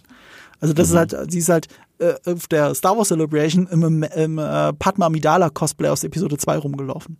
Einfach weil sie es kann, weil sie, wenn sie so, und wenn du Behind-the-Scenes-Sachen von, von ähm, The Acolytes siehst, von der Star Wars-Serie, da hat die dauernd Star Wars-Shirts an. Die kann gar nicht aufhören. Die ist ja voll der Freak, wenn es um Star Wars geht. Und das finde ich einfach so charmant und auch ihre Interviews fand ich so charmant, dass ich es wirklich gar nicht abwarten kann, The Acolyte endlich zu schauen. Ähm, ein, ein, apropos Serien, äh, ein Darsteller, den ich mal ganz toll finde, spielt hier auch mit, ähm, der den Vater von Gwen Stacy spielt, George Stacy. Das ist Shea Wiggum. Den kennt man von tausend Nebenrollen, aber mir am meisten im Gedächtnis bleibt er immer für seine Rolle in äh, Boardwalk Empire. Als der Bruder von äh, Steve Buscemi. Okay. Und äh, wo hat er noch überall mitgespielt? Müsst schon überlegen, aber es ist echt viel. Hat er nicht sogar in Sopranos auch schon mitgespielt? Ja, und es gibt sogar einen Auftritt von Jorma Christopher äh, Tacone, den viele kennen als ein Teil des Trios The Lonely Island. Welcher von denen ist das? Ähm, der, der, der aussieht wie, wie, wie, wie der, der Kleinste. Also nicht Andy Samberg, ja. nicht, nicht Andy Samberg und nicht der mit der Brille. Er hat übrigens nicht in Sopranos mitgespielt. Ich habe mich natürlich getäuscht, äh, getäuscht. Aber es liegt auch daran, weil Boardwalk Empire von den Machern von Sopranos ist. Da kann man das schon mal durcheinander bringen. Ähm, egal. Also es ist, da passiert viel. Alles andere wäre ein Spoiler, glaube ich. Also wenn wir noch weitergehen bei den Rollen, sind wir bei Spoilern. Auf jeden Fall nicht Akiva Schäfer und nicht Andy Samberg, sondern der andere von denen. Äh, spielt mit. Hat eine äh, kurze Rolle, die auch ganz witzig war, meiner Meinung nach. Wir haben ja schon ein bisschen über die Animation geredet. Ähm, wenn wir über Animation reden und über die Orte, ist jetzt der Punkt gekommen, wo wir in den Spoiler-Part müssen. Oh ja. glaub Dann kann ich ja direkt sagen, wen er spricht. Also, Achtung, Spoiler. Eve spoilert jetzt den ersten Cameo. Wer spricht wen? Ähm, ein Mitglied aus The Lonely Island, du kennst ja dieses Ja. Äh, Duo. Ja, klar. Also es ist Andy Samberg. Wie, das ist äh, ein Duo? wie- Ich dachte, das sind drei. Nein, es sind Das ist drei. echt ein Duo. Äh, doch, es sind drei, ne? Es ist ein Trio. Ja, so, ich habe das Duo gesagt, sorry. Ich hab Nee, das es ist Duo. Trio. Äh, es gibt Andy Samberg, Akiva Schäfer Ja. Mhm. und Jorma Christopher Tacone. Und äh, letzterer spricht Renaissance Vulture. Ach so. Ja. Okay. Das ist ja nicht mal ein harter Spoiler. Aber ja. Nee, aber allein, dass es das gibt, also dass der wie aus so einem Picasso-Universum kommt und Da sind wir also bei es den ist Animationsstilen. Ja, es sieht wirklich Ja, aus wie Papier. Pa so, er sieht pa- aus alte wie Pa- Papier slash Papyrus. Mhm. Gleichzeitig, wenn du genau hinguckst, sind da sogar Notizen auf seiner Haut geschrieben. Mhm. Also es ist unfassbar. Ja. Äh, und das fand ich halt auch geil. Äh, es ist echt lange her, dass ich so einen Film gesehen habe, wo erst nach 20 Minuten überhaupt die Title Card kam. Dass wir anfangen mit komplett Gwen Stacy Mhm. erstmal und einfach so ihre Backstory nochmal haben. Ich fand das ziemlich geil, äh, diesen Twist, dass Peter Parker, wir wussten ja, dass Peter Parker in ihrem Universum gestorben Mhm. ist. Wir wussten aber nicht, dass er zu The Lizard wurde. Mhm. Was cool ist. Was ich richtig cool. Und äh, auf dem Ball auch noch gestorben ist. Dass sie ihn umgebracht hat. Dieses Ganze, also das so zu sehen, war halt, huh. Genau. Und passt zu Gwen Stacy, weil wir haben ja Passt immer zu- wieder gemerkt im Multiversum, wenn, wenn, wenn Rollen vertauscht werden, trifft es jemand anderen, weil es alles sehr schicksalhaft im Spider-Man-Universum. Und das ist ja das große Thema dieses Mhm. Ja. Films. Wie schicksalhaft eigentlich also Spider-Man als Figur in fast jeder Iteration ist. Mhm, genau, und äh, deswegen haben wir ja Miguel O'Hara, der das alles so ein bisschen einhalten will. Und da ist auch direkt der Name-Drop äh, in, in dieser Öffnungsszene wegen Doctor Strange und äh, Tom Holland, ist alles Kanon. Dass er dem auch noch sauer ist, dass er da mit dem Multiversum spielt. Wir sehen sogar, wenn das Multiversum gezeigt wird, sehen wir eins zu eins die Verzweigung aus Loki. Stimmt. Stimmt. Also eins zu eins. ja, ja, du hast recht. Und äh, also, also es ist alles miteinander, alles, dieser Film connectet einfach alles. Er connectet ja sogar, also wirklich auch die Realverfilmung. Aber jetzt muss ich ganz kurz, habe ich nicht richtig aufgepasst oder kann es sein, dass du Tom Holland Spider-Man nicht siehst? Du siehst ihn nicht, er wird nur gedroppt. Er wird nur äh, Name Drop. Das ist definitiv Rechtüberschneidung. Deswegen, wie du sagst, der Name Drop mit Doctor Strange, siehst du nicht. Aber woran Sony natürlich uneingeschränkt die Rechte hat, ist Amazing Spider-Man mit Garfield und natürlich die Spider-Man-Reihe von Sam Raimi. Und deswegen Und? siehst du diese Sachen. Und natürlich Venom. Weil in dem Universum sind wir auch ganz stimmt, kurz. stimmt, natürlich mit dem Gastauftritt von äh, Donald Glover. Nein, Donald Glover ist aus Spider-Man Nee, Homecoming. der ist aus Homecoming, du hast recht, natürlich ist es Homecoming. Ja, Da ist er der Prowler. Äh, da ist er der Prowler, also ja. erst, dann ist er der Onkel Aaron, ne? genau. Genau. Aber es gibt, ein, es gibt das Venom-Universum kurz von Tom Hardy. Ja. Und zwar, wenn The Spot in diesem Späti-Kurz Ach so, ja von klar, der, natürlich. von der alten Lady, ja, ja. die überhaupt unbeeindruckt ist von allem, was sie erzählt, äh, weil, weil sie ja schon diesen Symbionten kennt, der da Ja. Leute frisst. Ja, logisch, hätte ich schon alles Also- gesehen. Das war witzig, auch das Lego Spidey-Universum. Auch geil, dass sie ein, äh, ein, ein, ein Crossover mit sich selbst machen, mit Lego. Ja, und J äh, J.K. Simmons trotzdem kurz J. Jonah Jameson spricht. Auch super, stimmt. Das heißt, jetzt haben wir die Bestätigung, die eine Konstante in jedem fucking Spider-Universum wird J. Jonah Jameson von J.K. Simmons verkörpert. So, Ja, das stimmt. so Andrew Garfield, Oh, Tom Holland. oh, oh Tom lass mich Prediction machen. Äh, äh, Beyond the Spider-Verse, J.K. Simmons. ja, also er hatte ja hier kurz einen kurzen Auftritt. Also Ja, aber, aber dass er selber Mhm. in dem Animationsuniversum vorkommt, ist jetzt meine Prediction. Das wäre super. Das Würde passt ja, wenn sie eine Stimme eh schon Ja. haben. Weil für Lego war das einfach zu geil, aber für Beyond kannst du einfach noch einen Schritt weiter denken und dann hat er auch eine Animationsfigur. Meat, Christmas Meat. Super. Das ist das, was er Spidey verspricht, anstatt einen Job. Liebe ich die Szene. Ja, äh, es, ist, es ist alles super. Also Ja. äh, auch die Cameos Und, äh, lustig, ja. Und, und passt zur Story, Entschuldigung. Es ist nicht nur Cameos. Weißt du, wir Es ist berichten nicht nur jetzt Cameos, oh, guck also- mal, der also- war da und der war da. Nee, es geht um Schicksalhaftigkeit von Spider-Man. Das ist das Thema. Ja, es ist, ah, oh, das ist ja, das ist ja der, der Punkt. Äh, Miles Morales, ich habe ja gesagt, dass das auch ein klassischer Underdog ist. Nach diesem Film ist Miles Morales der größte Underdog in der Spidey-Geschichte, weil er eine Anomalie ist, seine reine Existenz hätte es nicht geben Ja. sollen. Und das Tolle ist, die Meta-Aussage dieses Mhm. Films ist, sich gegen die Klischees aus Spider-Man-Stories zu wehren. Und das finde ich geil. So, weil, also es ist wirklich Ja. in jederlei Hinsicht. Ja. Und das auf zwei Ebenen. Das verbindet tatsächlich sowohl Schurke als auch Held. Was ich auch cool finde, weil ich mag es, wenn es bei Spidey eine Dynamik gibt zwischen Held und Schurke. Aber die gibt's du? ja fast immer, muss man dazu sagen. Auch bei den schlechteren Filmen. Außer bei den Tom Holland Sachen. So. War da, Nein. nö, Äh, Vulture und er waren auch, aber, aber, aber Nein, Vulture erst. war ein Gegner von Stark und er war Ja. nur zufällig der Papa von, von seinem Date. Aber, Aber, das ist die gemeinsame Verbindung, die beide haben. Aber ja, Ja, du hast ja. recht, da ist über eine Ecke. Da ist über eine Ja, Ecke. genau. Deswegen funktioniert es gerade so. Es funktioniert Ja, gerade aber so. wenn, du, aber wenn du dir die Raimi-Filme anschaust, Ja, ja, ich weiß. Das viel. da, da spielt er sogar mit Farben. Doc Ock Ja. hat immer rot an, Spidey blau, zusammen ergeben sie Spider-Man. Doc Ock ist Wissenschaftler und Nerd, aber sogar mit einer rothaarigen Frau verheiratet. Stimmt. Das heißt, er hat all das in Einklang gebracht, was Pete nicht hinkriegt. Ja. Weißt Stimmt, du? ja. Ja, also das, also das ist ganz bewusst von Raimi. Also deswegen diese Filme, die kannst du gucken und entdeckst immer wieder. neu- Er spielt immer mit Farben. Die Thanksgiving-Szene in Spider-Man 1, jeder hat ein Geheimnis am Tisch. Jeder. Mhm. Und du siehst sehr viel an den Farben. Willem Dafoe's, das, ich muss, ich muss es kurz erklären. Also ich weiß, dass du es lieben wirst. Du liebst ja solche Anekdoten. Ja, das, ich- das liebst du wirklich. Sowas, solche Deutungen, das ist keine ja. Anekdote. Willem Dafoe äh, war, hat gerade gegen äh, Spidey gekämpft in dem Film als Green Goblin. Und die treffen sich jetzt alle beim Thanksgiving-Essen. Und jeder hat ein Geheimnis. Und anhand von deren Klamotten kannst du alles über die sagen. Und zwar, äh, Norman Osborn läuft rein und trägt blau-rot. Weil er sich jetzt von seiner guten Seite zeigen möchte am Tisch. Er trägt Spider-Man-Farben. Okay. Er trägt Spider-Man-Farben. Ja. Okay? Peter möchte so krass wie möglich davon ablenken, nicht Spider-Man zu sein. Er versteckt sich ja wortwörtlich. Das ist diese Szene, wo der Bluttropfen runterkommt Ja, und ja, so genau. weiter, ne? Was trägt der? Grüne Farben, wie der Goblin. Okay? Was cool ist. Harry trägt äh, blau und grün, weil er hin und her gerissen ist Okay. zwischen Spidey und äh, Dingsbums. Ja.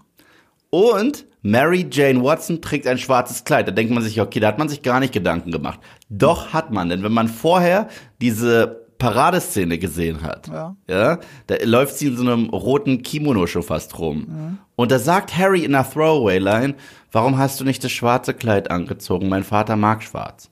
Ja. Und, und sie hat es einfach an, es wird nicht nochmal erwähnt, ja. Und das heißt, erneut muss sie sich fügen in ihrer Klamottenwahl. Und äh, das ist, das ist super geil. Und das ist alles in dieser einen Szene. Das stimmt. Und was ich sagen wollte, äh, we- wegen äh, der, der Meta-Aussage des Films. Wir erfahren ja, dass die Spinne, die Miles gebissen hat, Ja. die kam nicht aus seinem Universum. Okay, das heißt, er ist eine Anomalie. Die Tatsache, dass es ihn gibt, führt dazu, dass dieser Peter Parker aus Teil 1 überhaupt gestorben ist.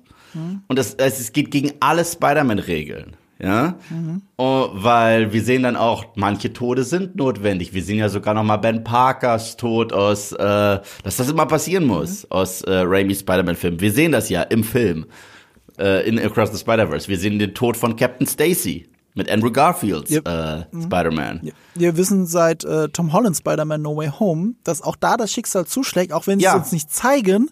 Wenn es nicht Ben, wenn es nicht äh, Onkel Ben ist, dann ist es eben die äh, Tante. Tante May. Genau. Und das zweite Klischee, gegen das der Film kämpfen möchte, sind Bad Guys of the Week. Und zwar, es gibt ja sowas wie Bad Guys of the Week, gibt es sogar in Andrew Garfields The Amazing Spider-Man 2, da ist Absolut. Paul, Giam Paul Giamattis Rhino genau das. Absolut. Ja? Und der Bad Guy wehrt sich gegen dieses Klischee und wird zur größten Bedrohung, die wir je hatten. Und indem er die ist, zieht er an Miles, um ihn doch seinem Schicksal äh, äh, näher zu bringen. Stimmt. Während er sich dagegen wehrt. Ja. Und das ist geil. Das ist super. Ähm, und weil der Film so clever ist, macht er etwas, was ich daran liebe. Wenn du schon einen langen Film hast, wir hatten das übrigens, ja, hatten, ich hatte es neulich noch mal, weil ich ja äh, Batman noch mal geguckt habe, The Batman.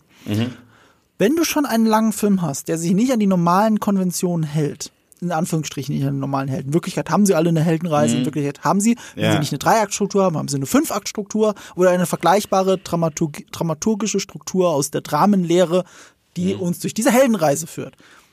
Wenn du das aber nicht so in your face normal hast, wie eine 0815 Origin Story von irgendeinem Superheldenfilm, ne? Dann denkst du, fängst du an, bei einer Comic-Umsetzung in Comics zu denken. Du fängst an, in Kapiteln zu denken, wie Tarantino. Du fängst an, in komplett unterschiedlichen Sequenzen zu denken, die sich aber an diesen fünf Akten mindestens, in dem Fall mindestens, entlang hangeln. Und du hast ja schon gesagt, ich habe auch, ich habe tatsächlich auf die Uhr geschaut. Ich hatte meine ähm, Stoppuhr an, meine Speedmaster, mein Omega Speedmaster. ich meine natürlich die Moonswatch, also nicht ganz so cool wie ein Omega Speedmaster. Und habe ähm, die Zeit gestoppt. Es war wirklich genau 20 Minuten war der Gwen Stacy Part am Anfang. Es war wirklich genau ein Kapitel. Es war eigentlich schon fast nach Dramenlehre der erste Akt. Ja, Ja, aber dadurch, oder ein, oder ein ein Prolog ver- in dem Hinsicht. Ja, äh, ja, Hinsicht. ja, oder ein Prolog. Je nachdem, wie du es interpretierst, richtig. Wenn du an die Dreieckstruktur äh, denkst, ist es eigentlich der erste Akt. Es ist definitiv für diesen Riesenfilm ein Prolog, nur ein Prolog. Ähm, aber du hast halt tatsächlich diese Zeithäppchen. Du hast diese 20 Minuten Häppchen bis 40 Minuten Häppchen, je nachdem welchem Akt du dich befindest. Und das führt immer wieder die Story weiter und weil wir in verschiedenen Kapiteln denken und eben in verschiedenen Universen denken, siehst du das auch am Animationsstil. Das Storytelling geht damit, unterschiedliches Universum, unterschiedlicher Animationsstil. Oh, hier haben wir den Part in quasi äh, Indien und äh, das, das fühlt sich anders an und das ist ein ganz anderer Teil der Geschichte. Und wenn du wie äh, bei The Batman, also wenn du an The Batman zurückdenkst, du hast halt diesen Riddler-Part, du hast diesen äh, äh, The Cat and the Bat Part, du hast Mhm. diesen reinen äh, der Pinguin Part und so weiter und so fort. Du hast all diese verschiedenen Hefte, die, wenn du sie einzeln am Kiosk kaufst, nach ein paar Monaten einen Graphic Novel ergeben, eine in sich geschlossene Geschichte, die als Sammelband nochmal verkauft wird. Und das schätze ich an solchen Comicfilmen. Das schätze ich an The Batman und ich liebe es an Across the Spider-Verse. Absolut, absolut. Und ich sag's mal so, es kommen ein paar obskure Figuren vor, auf die sich Spidey-Fans auch lange gefreut haben, sie mal zu sehen, die es auch wirklich gibt. Ich meine, Ben Riley hat gleich zwei Auftritte. Ich habe Ben Riley nochmal. Ben Riley ist die Scarlet Spider. Das ist der, der kurz Depri mit seiner äh, Lederjacke an der Wand steht. Ich weiß gerade nicht. Und Officer so viel in 2DS9? diesem Film. Nein, also er taucht zweimal auf. Einmal auf der Jagd gegen ähm, Ja, sowieso, da taucht jeder auf. Genau. Also er sieht halt so aus, er hat halt wie solche, ähm, ähm, er hat wie so eine blaue Weste an über sein äh, Spider-Man-Kostüm. Okay, ich glaube, ich weiß, wie du meinst. Und es gibt eine Szene, wo sie durch die Halle laufen und Ben Riley steht da gegen eine Wand und macht einen auf Emo. Ja, ja, ja, jetzt weiß ich, wie du meinst. Ja, auf Ja, jeden ja. Fall. Ja, ja. Also, das ist so toll. Und der Original 70er Spider-Man kommt kurz an Mhm. und dann spielt sogar seine Mucke. Weil der eigene Theme-Song einfach kommt, wenn der Der begegnet. 90er Spider-Man kommt auch vor, glaube ich. Ne? Der äh, PlayStation 4 oder 5 Spider-Man ist zu sehen. Äh, beides. Ähm, Ja, nee, also, der sorry. Ja, doch, doch, doch, beides. Es gibt ein Fünfer Remake davon, ja. Der Spectacular Spider-Man aus der animierten Serie, die es auch auf Disney Plus zu streamen gibt, ist jetzt da. Aber witzig, dass du es gerade sagst. Wenn der PlayStation Spider-Man vorkommt, bedeutet das, dass der äh, Miles PlayStation 5 Spider-Man, der ist nur PlayStation 5, dass der auch, dass es den auch gibt. Mhm. Aber den zeigen sie ihm nicht, weil zum Storytelling gehört es, dass dieser Miles, den wir sehen, eine Anomalie ist. Du siehst keinen. Und? anderen Miles, oder? Siehst du irgendeinen anderen Miles? Du siehst, ich meine, es ist klar, dass es welche geben Doch, muss. wir sehen einen anderen Miles. Ach so, sehen wir echt einen anderen Miles? Aber kein anderer Miles Spider-Man. Ach so, ja, das, ja, ja, das ist der Punkt. Weil wir sehen natürlich äh, einen anderen Onkel Aaron, also Mhm. ähm, Donald Glover. Das heißt, es muss auch einen anderen Miles geben. Ja, klar. Äh, Und den wird man jetzt 100 Pro ins MCU bringen. Ich weiß nicht, ob es 100 Pro ist, aber stimmt, du hast recht, das ist eine, jetzt eine Das, Option. das sage ich schon seit Homecoming, seitdem dieser äh, Donald Glover Cameo ja gut, war. aber da war das ja wirklich impliziert, aber die haben es ja nicht weiterverfolgt. Naja, aber das war ja sein Onkel und äh, deswegen, Es war irgendwo klar, aber irgendwo ist es dann halt auch gar nicht passiert. ja. Genug also, Mentorengeschichten. Weil das wäre echt eine interessante Dynamik, wenn Tom Holland auf einmal ein Mentor ist. Ja, Er war so abhängig von Mentoren in seiner Mir noch ein bisschen zu Spider-Man-Rolle. Mir noch ein bisschen zu jung dafür, für, für In Mentorenrolle. Wirklichkeit ja nicht mehr. In Wirklichkeit ist er ja alt genug. Aber er sieht halt nochmal zehn Jahre jünger aus, als er ist. Ja, ja. Ähm, ja, äh, ich, ich fand ähm, auch diese ruhigen Momente so toll, weil das Witzige ist, wenn der Film aufdreht, Mhm. lässt er nicht mehr locker. Dann ist es so ein bisschen die positive Version von dem, was Martin Scorsese über diese Filme sagt. Und zwar ist es eine Achterbahnfahrt. Ja. Okay? Ja. Aber, aber, aber als Kompliment meine ich es diesmal. Ja. Und aber davor, Leute vergessen, und wenn die, wenn die dem Film unterstellen, dass der halt nur Achterbahn fährt, stimmt gar nicht. Es gibt eine Szene, die ist fast 15 Minuten im gleichen Setting. Und zwar, da ist Miles erst oben in so einem Turm mit Gwen, redet einfach mit ihr. Dann kommen die Eltern dazu, dann geht Gwen wieder, dann bleibt er mit seiner Mutter, hat mit ihr einen langen Talk. Ja. Und das sind so alles Sachen, die so wichtig sind für so eine klassische Spider-Man-Sequel-Story, wo Miles jetzt Probleme hat, weil er Spider-Man ist, mit seinem Privatleben. Und ich mag das. Ich mag es auch krass gerne, den Gag mit dem Kuchen, den er da geholt hat, wo er so viel äh, Ja, Information drauf hat und wenn er dann ankommt, steht irgendwie I'm not proud oder so. Da sind wir also auch so nah dran an Spider-Man 2. Ja. Und, und da, weißt du, das ist mir so wichtig an Spider-Man 2. Diese Ja. Pizzaszenen, wie er sein Leben nicht vereinbaren kann. Und da, das überschneidet so schön Across the Spider-Verse, ohne es zu wiederholen. Ja. Und, und deswegen, also, Ich muss den noch mal sehen, ich muss auch Into the Spider-Verse noch mal sehen, aber ich bin so begeistert von beiden Filmen. Mhm, ich auch. Also die kratzen so hart an Spider-Man 2 für mich. Ich habe dieses Jahr schon zwei Comic-Verfilmungen, die auf meiner Top 10 landen am Ende des Jahres. Ist das nicht verrückt? Ähm, ja, ist doch, äh, wieso ist das verrückt? Weil es letztes Jahr nicht der Fall war, außer ja, Batman. aber ganz ehrlich, ich hätte dir das, also ja, aber das war doch klar, dass dieses Jahr, ich meine, allein mit Guardians Ja. und mit, und Across the Spider-Verse, wenn auch nur ansatzweise so gut ist wie Into the Spider-Verse, war für mich klar, dass zwei Comic-Verfilmungen in den Top 10 des Jahres landen werden. Absolut. Dieses Jahr ist stark fürs Mainstream-Kino, muss ich einfach sagen. Dieses Jahr ist stärker, ich finde dieses Jahr das Mainstream-Kino und die Big Franchises besser als letztes Jahr. So im Gesamten. Und es kommt ja noch Dune, ne? Also, Ja. das muss man auch mal Und wir hatten schon, was wir schon hatten. Wir hatten schon John Wick. Ja, stimmt. Der So war auch so überraschend geil. Meisterwerk, wenn es um Action geht. Ja. Wir hatten Evil Dead Rise. Den ich hab weiß ich- nicht, ob der oh, auf die den hab Top ich immer noch 10, nicht gesehen. ich weiß nicht, ob der auf die Top 10 gehört. Das, wenn dann auf Platz 10 Bei oder dir, so. bei dir schon, bei dir schon. Aber der, der ist super. Ja. Also dieses Jahr ist geil. Kann ich ja sagen. Ja, und Across Spider-Verse gehört auf jeden Fall dazu. Ja, der gehört in Wie gesagt, 5. allein wegen der Animation ist der Mhm. ja ganz weit vorne. Allein Absolut. dafür. Und, und, und das ist halt, und das haben wir ja schon gesagt, das ist ja nicht Blendwerk. Es hat damit zu tun. Und ich hatte es ja auch schon angedeutet, fürs letzte Kapitel ist diese chromatische Verzerrung. Die bildliche Aussage dieses Films, dass etwas nicht stimmt mit dieser Welt, ist so fucking wichtig. Ja. Ähm, äh, wir sind im Spoiler-Part, deswegen muss ich nicht erklären, was passiert, aber äh, ich habe eine Frage an dich. Mhm. Hast du den letzten, hast du das letzte Kapitel vorhergesehen oder nicht? Dass er im falschen Universum landet? Ja. Okay, ich auch. Woran hast du es erkannt? Ja, Bei mir war es wirklich die fucking Spinne.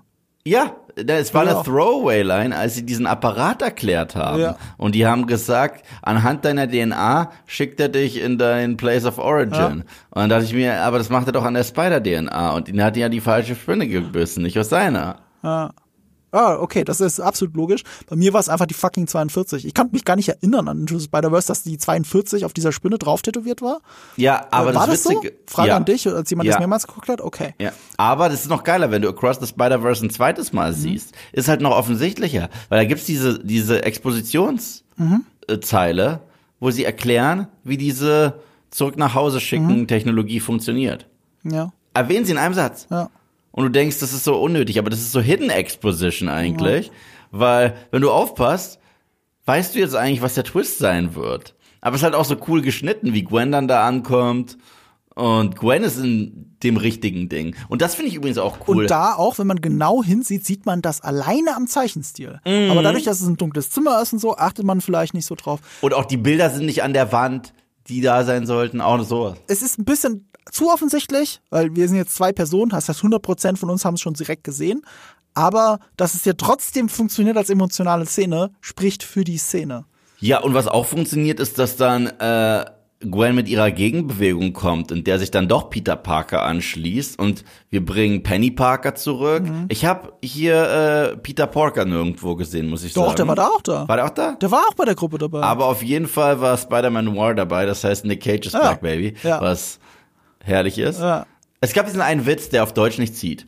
Welcher? Ähm, und ich weiß, hast du den Film auf Deutsch oder auf Englisch gesehen? äh, Englisch. Okay. Und da gibt's den Gag mit der ATM-Maschine. Ja, ja. Äh, ATM Machine heißt schon AT Machine Machine dann. Genau.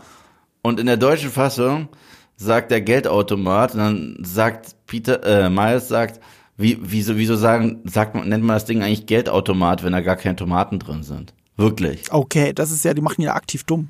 Ja, ja, die machen ihn aktiv dumm. Dabei ist, ist ja die, diese, diese Throwaway-Line, die er hat über, über ATM, ist, ist ja, um zu beweisen, was, beweisen, was für ein Smartass er ist. So. Also, das ist, hat irgendwie den negativen Effekt. Ja, das ist bescheuert. Das ist sehr Das bescheuert. ist wirklich, da hättest du was ganz anderes einfach ausdenken müssen. Ja, oder hättest einfach auch ATM sagen können. Die meisten wissen, was ein ATM ist. Ja, oder das, oder gehst, wechselst die Idee. Also zum Beispiel, ähm, also du hättest ja auch, keine Ahnung, hätte er über, über SEO, über Search Engine Optimization philosophiert und dann sich gefragt, warum man SEO-Optimierung sagt, wenn das O schon für Optimierung steht. Das klingt jetzt ein bisschen bescheuert, was ich sage, weil ich jetzt nicht die bessere Lösung aus dem Ärmel schütteln kann.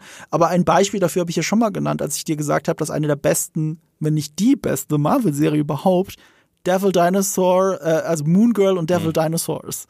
Und die haben diesen genialen Gag mit dem Grounding. Weil du quasi einen Elektroter hast und sie fragt sich, wie kann sie denn äh, ihn besiegen und sie als clevere Schülerin sagt, oh, ich habe eine Idee, ich erde ihn. Wir müssen ihn erden. Und dann sagt ihre Freundin durchs Telefon, du meinst, wir müssen sie zur Seite nehmen, ihr wirklich sagen, was wichtig ist im Leben? Und ich so, nein, wir müssen sie also erden, schön an einem Seil auf dem Boden und so weiter. Und im Englischen ist es aber Grounding. Und Grounding bedeutet im Englischen auch äh, hier ähm, äh, Schubenarrest. So, und, und dann funktioniert das. Das ist so geil gerettet. Und das hier ist nicht geil gerettet mit äh, Geldautomat Ja, und Tomaten. äh, Ist so ähnlich wie bei ganz schlimm Simpsons Halloween auf Deutsch. Also Ja. das haben die ganz verschissen. Es gibt eine Parodie von The Shining, die heißt äh, im Original The Shining. Mhm. Ja. Und dann sagt äh, Gr Groundskeeper Willie zu äh, Bart, You have The Shining. And you mean The Shining. Psst, you wanna get sued? Ja. Okay, das ist der Gag. Und auf Deutsch? Mein Junge, du hast das Shining. Du meinst, die Sonne scheint? Was, willst du verklagt werden? Und ich, hä? Das willst du verklagt werden, macht keinen Sinn mehr. Ja. Bis dahin Ja. geht's, bis dahin geht's. Aber, aber dafür ist ja auch Simpsons berühmt. Tolle Stimmen, aber eigentlich eine beschissene, ähm, also wirklich beschissene Übersetzung, wenn man komplett Komplett. durchgeht. Äh, Ist es schwierig, weil viele Gags haben sie auch geil gemacht, wie KLUK, klug und so, ne? Das funktioniert alles. Ich will jetzt nicht die Simpsons zu sehr, zu viel Shade drauf werfen, aber ja, teilweise ähm, haben sie so gute Vorlagen einfach verkackt wie Pay-TV und Pray-TV. Das ist dann BTV. Das ist, diese Zwang, alles zu übersetzen. Du kannst ja auch Pray-TV dazu sagen und es dabei belassen.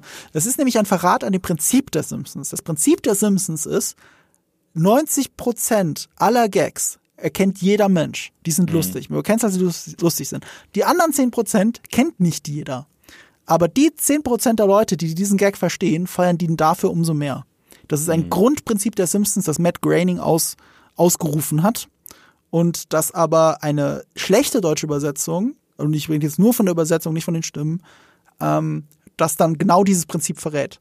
Du kannst es auch so machen. Kennst du nicht zum Beispiel den Uruguay-Witz? Nee. Wo Homer Simpson. Ach so, ah, wegen You're Gay dann auf Englisch. You are gay. Ja, und auf Deutsch Uruguay. Hihihi, du bist schwul. Und ich, Ja, ich verstehe es nicht. ja. So, also es ist, ja. Äh, ganz egal. Ich fand's krass, dass in, ähm, äh, dass das jetzt auch schon drauf angespielt wird. Das weiß ich aus den Games. Ich habe die Games nie gezockt. Aber dass das Miles Vater sterben soll. Und dass es ja darum geht, dass er das verhindern will. Und äh, das finde ich mega spannend. Das finde ich mega spannend. Er will seinen Ben Parker-Moment verhindern. Ja. Das ist wahr. geile Idee. Gegen das Schicksal ankämpfen. Und Ja. es kommt noch dazu, wir als Zuschauer haben nicht die Lösung parat. Wir Ja. sehen dank Gwen Stacy, dass es andere Möglichkeiten gäbe.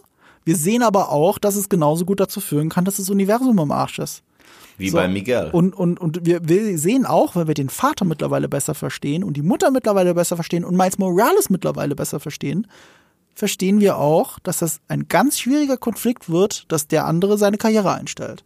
Ja. Also wie das auch zu transportieren ist. Und auch dieses Offenlegen, dass man Spider-Man ist gegenüber der Familie.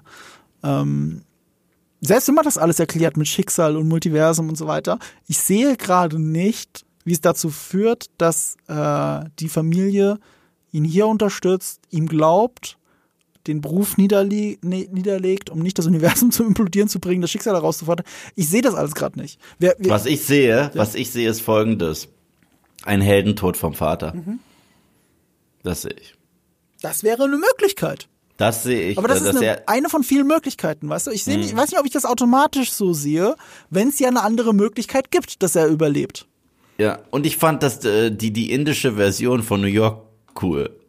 Und diesen äh, Spider-Man auch nicht schlecht. Ja, generell. Also, wenn mir vielleicht ein bisschen was gefehlt hat, ist, äh, es waren coole Ideen für alle neuen Spider-Man. Mhm. Aber am Ende, als das alte Team wieder da war, habe ich gemerkt, wie sehr ich das alte Team vermisst habe. Absolut. Vor allem Nick Cage.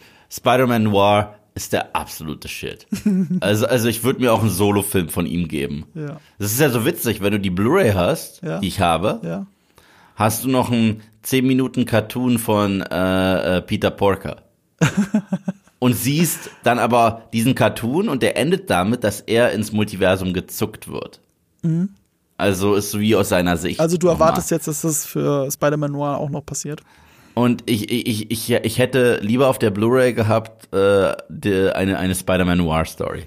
Auf jeden Fall hat Spider-Punk hat auch äh, eine eigene Comicreihe, habe ich gesehen. Ja, ja, Daniel Kaluuya spricht ihn, der ist auch witzig. Also da, da, die Möglichkeiten sind vielfältig. Äh, Ich finde es auch einfach, andererseits ist es halt so erfrischend, so viele verschiedene Hast du Spider-Mans Kaluuya erkannt? Nee. Nein? Wer, wer ist denn das überhaupt nochmal? Daniel Kaluuya?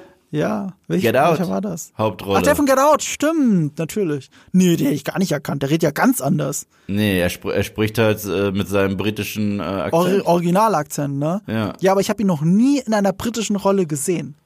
Okay, krass. Also noch nie. Also mir fällt gerade keine ein. Ich habe ihn immer nur als Amerikaner gesehen. Ich wusste Ja. bis jetzt, du es gerade gesagt hast, wusste ich nicht, dass der Brite ist. Ach so, krass. Nee, ich habe auch keine Interviews geguckt mit ihm. Die sind ja so unangenehm. Ich habe den mal interviewt. so viel zu dem Thema. Die Wieso? Das so war ein nettes Interview, das war voll nett. Hä, hä, aber ich habe halt so viel, der der ist auch dauernd in den Schlagzeilen gewesen, gerade im, im, im, im äh, Schatten seiner Oscar, seiner Oscar, äh, seines Oscar-Gewinns, wo der so richtig unangenehm ist. Wirklich, also ich hatte Hast den das für Black nicht, aber hast Panther, du das nicht mitgekriegt? Nee. Wofür war das? War das für Get Out? Wo, er hat er einen Oscar gewonnen? Nee, es war nicht Get Out, oder? Ja, hat der einen Oscar gewonnen? Der hat auch irgendwann, natürlich hat der einen Oscar gewonnen. Daniel Kaluuya? Ja, natürlich. Hier, Oscar, warte für, ich sag's dir gleich, wenn jetzt das hier mal laden würde. Äh, also ich sehe, dass er einen Oscar gewonnen hat hier schon auf IMDb. Nur aus irgendwelchen Gründen will das jetzt nicht laden. So, jetzt hier. Gewonnen für äh, Judas and the Black Messiah. Ach so. okay. Supporting Role. Ähm, er war aber nominiert für Get Out übrigens. Hm. Und, ähm, und da gab's nach dem, äh, nachdem er das Ding in der Hand hatte, äh, gab's so richtig Eklat mit ihm, mit den Journalisten. Und seitdem habe ich ihn abgespeichert in meinem Hinterkopf als sehr schwierige Person in Interviews. Also bei mir war der lustig. Er hat für mich Groot gesprochen. Das ist cool. Ja. Ja, aber Jared Leto gilt ja auch als super schwierig und das war eines meiner ähm, interessantesten Interviews. Bei mir war nur einer schwierig bisher. Bleib ich doch. Äh, hattest du gesagt, wer? Habe ich schon gesagt, ja. Wer war es nochmal? Michael B. Jordan. Stimmt. Ja. Ja. Der gilt aber Oder auch generell als, du bist nicht der Einzige, der das sagt. Der ist, also der ist eine Diva. Ja. Und ich, und, und ich sag's ganz ehrlich, also vielleicht se, äh, lese ich da zu viel rein, aber für mich erklärt sein privates Verhalten die Art und Weise, wie Creed 3 entstanden ist. Weil er, er führt Regie und wenn das erste Mal Ja. und wenn du siehst, wie Adonis Creed inszeniert ist in Creed Ja. 3, Das, ich glaub's sofort. Ich glaub's dir wo sofort. er, wo er Regie führt Mhm. und ihn dann vergleichst mit, wie er noch dargestellt wurde unter Ryan Kugler Mhm. und dem Regisseur von Teil 2, ich weiß nicht mehr, wie der Name war, ähm, das sind Welten. Mhm. Du hast das Gefühl, dass da jemand gerade sehr heiß auf sich selbst Mhm. ist. Hast du richtig das Gefühl, wenn du Creed 3 schaust. Glaub mir, das ist, das, das merkt man. ich glaub's sofort. Das ist so wie wenn Shyamalan sich bei Lady in the Water zeigt und sich äh, inszeniert als der Typ, der, der, der das Buch schreiben wird, das die Welt ändern wird. Du, ähm, ähm, davor auch von M. Night Shyamalan gibt's Horrorgeschichten, was Interviews angeht, aber auch da eins meiner nettesten Interviews. Ja, der, der, der scheint aber auch sympathisch zu sein. Also er hat halt definitiv so seine Allüren. Er hat halt aber, Bock, über aber, Filme zu reden. Ja, genau. Und, äh, und, und, und äh, aber natürlich hat er ein großes Ego. Absolut. Absolut. Egal. Ähm, Ja. Wir haben ja irgendwann das Promi-Special, da werden wir nochmal Ja. tiefer in diese Materie reingehen, weil die echt spannend ist. Äh, Promis und wie sie sich verhalten vor und hinter der Kamera. Ähm, Haben wir jetzt noch was für, für den Spoiler-Part? Lass mich kurz überlegen. Also, ach ja, hier für den letzten Akt. Und da kommt jetzt wieder mein, mein Schluss zu ähm, äh, Back to the Future 2. Wie spannend das am Ende wird, wenn alles so langsam Oh ja. aufgelöst wird, auch wenn es meilenweit im Voraus zu sehen war, auch wegen der Farbgebung, weil das Storytelling so effektiv ist. Es ist, es ist so spannend, es ist so ein cooles Ende für so einen zweiten Teil, der eh auf einen dritten ausgelegt ist. Und es ist das Gegenteil vom Ende von Herr der Ringe 3. Was ich damit meine ist, Herr der Ringe 3 hat gefühlt sechs Enden. Mhm. Und du könntest eigentlich bei jedem Cut machen, dann wäre die Story zu Ende. Ja. Und dieser Film hat auch sechs Szenen, wo man jetzt Fade to Black machen könnte und To Be Continued. Mhm. Ja. Aber es geht immer weiter. Es kommt noch der nächste und der nächste und der nächste. Und dieses Ende, und das mag ich ja, Zirkelschluss, ich liebe es, wenn der Anfang das Ende bedingt, war es am Anfang Gwen Stacy nur. Und Gwen Stacy erzählt, was passiert ist, was bedeutet, du siehst auch Miles, aber halt in ihrem Flashback, in ihrer Erzählung. Und dazu dieses Schlagzeug-Solo. das schon fast, also eigentlich jazzig ist, ne, weil es halt improvisiert ist. Ja. Und das ist also perfekt geschnitten, es ist perfekt animiert, es erzählt so viel, ohne sich zu sehr zu wiederholen Ja. und dich wieder zurück in diese Welt zu ziehen. Es ist so stark, es war so auf dem Whiplash-Niveau, finde ich, was Musik und äh, Bild angeht, alles zusammen. Und dann hast du ein Ende, das das rezitiert, weil es Bilder aber in der Gegenwartsform, aber mit alten Figuren zeigt, wie eben Peter Parker, wie eben äh, Spider-Man Noir, alle zusammen. Du hast wieder ein Schlagzeug-Solo. Und das zusammen war so rund zum Anfang des Films. Da hatte ich richtig Gänsehaut. Das fand ich richtig geil. Ja. Und wenn dann ein To Be Continued eingeblendet wird, bin ich in dem Fall nicht sauer. Und das passiert selten. Bei den meisten Filmen bin ich sauer, wenn sowas passiert. Ich war bei Infinity Ja. War sauer, weil das so ein kalkulierter Bullshit war, auch mit ihrer Marketingkampagne vorher. Ich war bei Matrix sauer, weil der Film echt richtig mäßig ist, Matrix 2. Und dann, wo es endlich spannend wird, kommt To Be Continued rein. Und dann denkst du, fuck you. Das ist doch keine obwohl Soap sagen, ob, obwohl ich, ich muss sagen, ich, ich liebe die letzte Szene von Infinity War. Und ich rede nicht das von dem Verstauben. Ich liebe die letzte Szene, weil sie trotz allem so eine Antithese ist zu allen klassischen Superheldenfilmen. Und zwar, du siehst den Bad Guy des Films nonverbal in den Sonnenaufgang schauen. Ja. Und er ist nicht, er, er macht nicht irgendwie, hahaha, ich hab gewonnen, sondern ist einfach erleichtert und lächelt. Und der Film endet mit der, dieser sehr starken Musik von Alan Silvestri. Und ich mag diese Szene so gerne, muss ich sagen. Ich gebe dir das, ja. Also, äh, das ist so, der Bad Guy guckt diesmal in sein verdientes äh, Ende, guckt den Sonnenaufgang an, oh- ohne, ohne böse zu lachen, ohne böse, weil er sieht sich ja als Held trotzdem. Und das, ich mag das Ende. Deswegen, ich, ich, ich würde Avengers Infinity War cooler finden, wenn er einfach heißen würde Thanos Infinity War. Würde ich cooler finden. Weil der Film fängt halt auch mit ihm an in Kriegskleidung und endet mit ihm in seinem Ferienhaus, chillend am Boden. Finde ich geil. Ja, ich weiß nicht, ob es daran jetzt liegt. Ähm, ich, ich fand diesen Marketing-Stunt so ätzend. Ja, klar. Auch so, die sind alle wirklich tot. Das ist alles Ist Blödsinn. im Nachhinein finde ich es dann noch schlimmer. Ich finde ja alles, was danach gekommen ist, Infinity War noch schlechter gemacht hat. Weil, also noch schlechter, weil ich finde ihn ja besonders schlecht. Ich bin ja eben berühmterweise kein Fan von Infinity War. Und ich meine, ich habe mich drüber aufgeregt, dass der Film mir, so- dass der Film so tut, als wären da jetzt lauter Figuren gestorben. Es ist Bullshit, weil sie deren Filme schon angekündigt haben.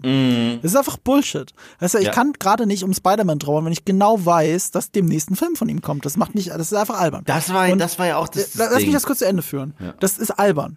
Und die anderen Filme danach haben es noch schlimmer gemacht, weil Figuren, von denen ich dachte, dass sie wirklich gestorben sind, auch wieder da sind.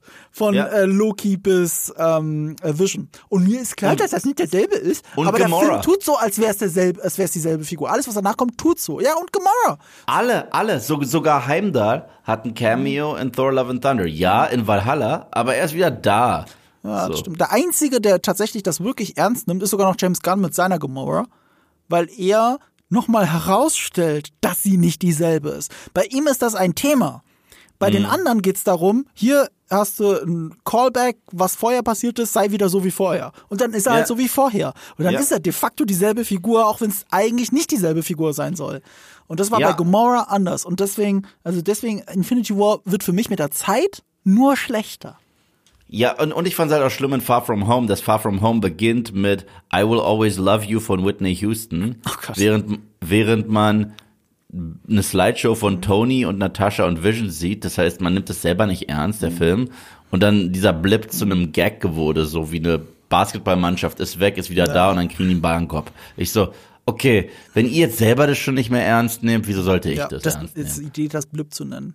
Genau. Also stell dir vor, man würde den 11. September so nennen. ja, Also, also, also also ihr macht ja auch die Erzählung. Ich persönlich halte ja das schon für blödsinnig. Also ich mag Mhm. Endgame, aber die Prämisse, dass die ganze Welt für immer am Arsch ist, weil, weil das jetzt die Hälfte der Bewohner ist von vorher. Das Mhm. heißt, wir sind eigentlich, was die Population angeht, nur 40 Jahre in die Vergangenheit gereist. So Mhm. viele Menschen haben 1970 gelebt. Und bei denen hat sich der Müll nicht gehäuft, nicht getürmt in den Straßen. Mhm. Im Gegenteil, da war es wahrscheinlich sauberer als heute teilweise. So, also das ist halt Blödsinn. Das ist einfach Blödsinn. Ich kann das, ich kann an der Prämisse, weißt du, wenn der Bösewicht davon lebt, dass er schlecht in Mathe ist, weil er nicht weiß, was exponentielles Wachstum ist. Da, habe ich schon Probleme damit. Dass mir das Endgame auch noch zeigt, Na, er ist dass halt ein schlecht ist in Mathe. Ökoterrorist. Er ist halt ein Ökoterrorist. Okay, das, das, dieses Fass werde ich jetzt überhaupt nicht aufmachen. ähm, lass uns anders schließen. Und zwar, was wir eigentlich mit diesem Rant darüber sagen wollen, ist ja nochmal, was für eine fantastische Fortsetzung Across the Spider-Verse ist. Ja. Weil er davor nichts schlechter macht und dir äh, was erfrischend anderes erzählt und was erfrischend anderes vorbereitet. Ja. Und das ist geil an diesem Film. Das ist toll und wir müssen zum Glück nicht super lange warten, bis es weitergeht, weil es ist in einem Jahr, in weniger als in einem Jahr, am 28. März 2024. Ja, darauf bin ich. Also ich bin glücklich, dass ich jetzt nicht so lange warten muss. Jetzt hast ich du einen muss Most sagen, Wanted Film, ne? Ich bin, ich bin wirklich glücklich, dass ich jetzt nicht lange warten muss. Mhm. Es wäre so ärgerlich, wenn es jetzt heißen würde, alle zwei Jahre. Gut, ich würde ihm die Zeit geben, wenn wenn es so lange dauert, halt das wieder so toll zu animieren. Ja. Verstehe ich's. Aber es ist halt geil, dass das dass, dass das schon in der Pipeline ist. Ja. Also es ist wirklich super. Ich als äh, Hardcore Spidey-Fan, aber auch ein Spidey-Fan, der sich nicht von Gimmicks bestrahlen lässt. Das, was, deswegen, ich habe mich ja von den Tom Holland-Filmen überhaupt nicht abgeholt gefühlt, außer von No Way Home. Mhm. Und auch tatsächlich, weil No Way Home der erste Film ist, wo Tom Holland sich anfühlt wie Spider-Man. Es geht Ja. Gar nicht um, um diese ganzen Cameos, sondern äh, um das, was sie mit ihm machen und seiner Reise. Ähm, ich habe mich so, so glücklich gefühlt bei diesem Film. Und allein diese kleinen Szenen, wenn Gwen und Miles durch die Gegend schwingen und wieder so die Kamera haben am Hinterkopf. Oder es ist toll. In einem Spidey-Film muss ich mich so fühlen, als wenn ich mit Spidey schwinge. Und das hat der Film. Und das hat der Film mehrfach. Und das hat er vor allem, wie soll ich sagen, es, es, es, es, es, es macht dich auch nicht müde. Es also ist, selbst nee, am Ende. Es ist zu immersiv dafür. Ja, aber du hast drei Millionen Spider-Man. Und das könnte eigentlich zu viel sein. Ich finde, im Trailer zum Beispiel zu dem Film wirkt es schon zu viel. Ja, die Szene, wo er in diese Halle geht, Ja. aber deswegen ist es wirklich nur eine kleine Szene, weil die, die Kamera weiß, an wem sie hängen muss und wo der POV ist. Genau, im Film ist es selber, es ist ein well-earned Höhepunkt. Es ist halt ein trotzdem POV-Film. Es Ja. ist halt ganz klar Point of View und das ist super. Und wenn es den Switch gibt, dann ge- geht's halt zu Gwen rüber. Aber das ist cool. Das ist super. Es Ja. fühlt sich sehr verdient an, einfach alles, was am Ende passiert. Ähm, Ja. Es ist, obwohl der Trailer echt viel davon gespoilert hat, andererseits, es ist ein, also alles, was du von drei Millionen äh, äh, wirklich aus drei Millionen Kilometer Entfernung kommen siehst, ist für mich Ja. kein Spoiler. so, oh, ihr habt auch eine, eine, eine Rick, wie heißt das in Rick and Morty, eine, eine Citadel of Ricks? Ihr habt das auch? Hm, Mhm. Ja, ja. Worauf könnte das wohl hinauslaufen? So, Mhm. ich finde es eigentlich ganz froh, dass die Trailers geschafft haben, uns viel davon zu zeigen, uns neugierig darauf zu machen, ohne uns wirklich zu spoilern. Ja, das Spannendste, was, was der Trailer gemacht hat, was ich nicht hab kommen sehen, das ist der Twist, den ich nicht hab kommen sehen. Ich, ähm, wenn du den Trailer siehst, du siehst ja The Spot. Ja. Und das war das Einzige, wo ich Bedenken hatte beim Film. Mhm. Weil, wenn ich zurückdenke an Into the Spider-Verse, wie ernst der Film Kingpin nimmt. Ja? Und seine Motivation war ja mega ernst Mhm. Ja. im, im ersten Film. Haben wir The Spot und wir haben eine Comedy-Nummer mit ihm da in diesem, äh, in diesem kleinen Supermarkt. Mhm. Und ich hätte nicht gedacht, dass der Film mir, was das angeht, den Boden unter den Füßen wegzieht und The Spot von so einem, erneut, er er wehrt sich gegen die Konvention, von so einem Schurken für die Woche, Schurke der Episode, so einen kleinen eine Lachnummer, zu so einer Bedrohung zu machen. Das hätte ich nicht gedacht, dass, dass sie aus The Spot noch so viel rausholen. Weil zum Ende. der Meta-Kommentar zu einem Antagonistenbild ist, in einem Film, der ein Meta-Kommentar auf alte Spider-Man-Filme ist. Ja, und das habe ich halt nicht, also das mit The Spot habe ich nicht kommen sehen, dass das so krass äh, eskaliert. Hast du das kommen sehen? Das war die Überraschung für mich. Nö, nö, nö, natürlich nicht. Also äh, Das war die über, das ist die Überraschung für mich. die platzieren relativ früh, dass es so ist. Yeah. Das natürlich schon, aber ich habe es ja nicht kommen sehen, dass es dann Yeah. wirklich so eine Bedeutung hat. Ähm, wenn ich jetzt auch so drüber nachdenke, weil wir jetzt so viel drüber geredet haben, ähm, dadurch, dass ja das Hauptthema von Spider-Man 2 eben dieses äh, Leben mit Spider also Spider-Man zu sein ist. Und der Film hat das auch, ohne es aber tot zu reiten, ohne es zu wiederholen. Ähm, und trotzdem noch so viel mehr zu erzählen hat. Ich müsste als Spider-Man 2 noch mal gucken, aber wenn es wirklich um Bedeutung geht, was Spider-Man für mich bedeutet, für die Fans bedeutet, für Spider-Man selbst bedeutet, was er für die Popkultur bedeutet, wenn es wirklich um Bedeutung geht der Filme, glaube ich, jetzt schon sagen zu können, dass Into the Spider-Verse und Across the Spider-Verse, gerade wegen auch Across the Spider-Verse, die bedeutsamsten Spider-Man-Filme sind überhaupt. Der schüttelt ein bisschen dem Kopf, aber ich meine, es kommt jetzt auf die Perspektive an. Ja, klar, die, klar. Wenn du jetzt sagst, was bedeuten diese Spider-Man-Filme für, das, für die Filmwelt, Mhm. da sind wir wieder bei Sam Raimi. Na klar, na klar. Ne? Aber wenn du, aber, aber wenn es wirklich um die Auseinandersetzung mit der Figur Spider-Man ist, das, was Spider-Man 2 erzählt hat, erzählt dieser Film ja auch, ohne es nachzukauen.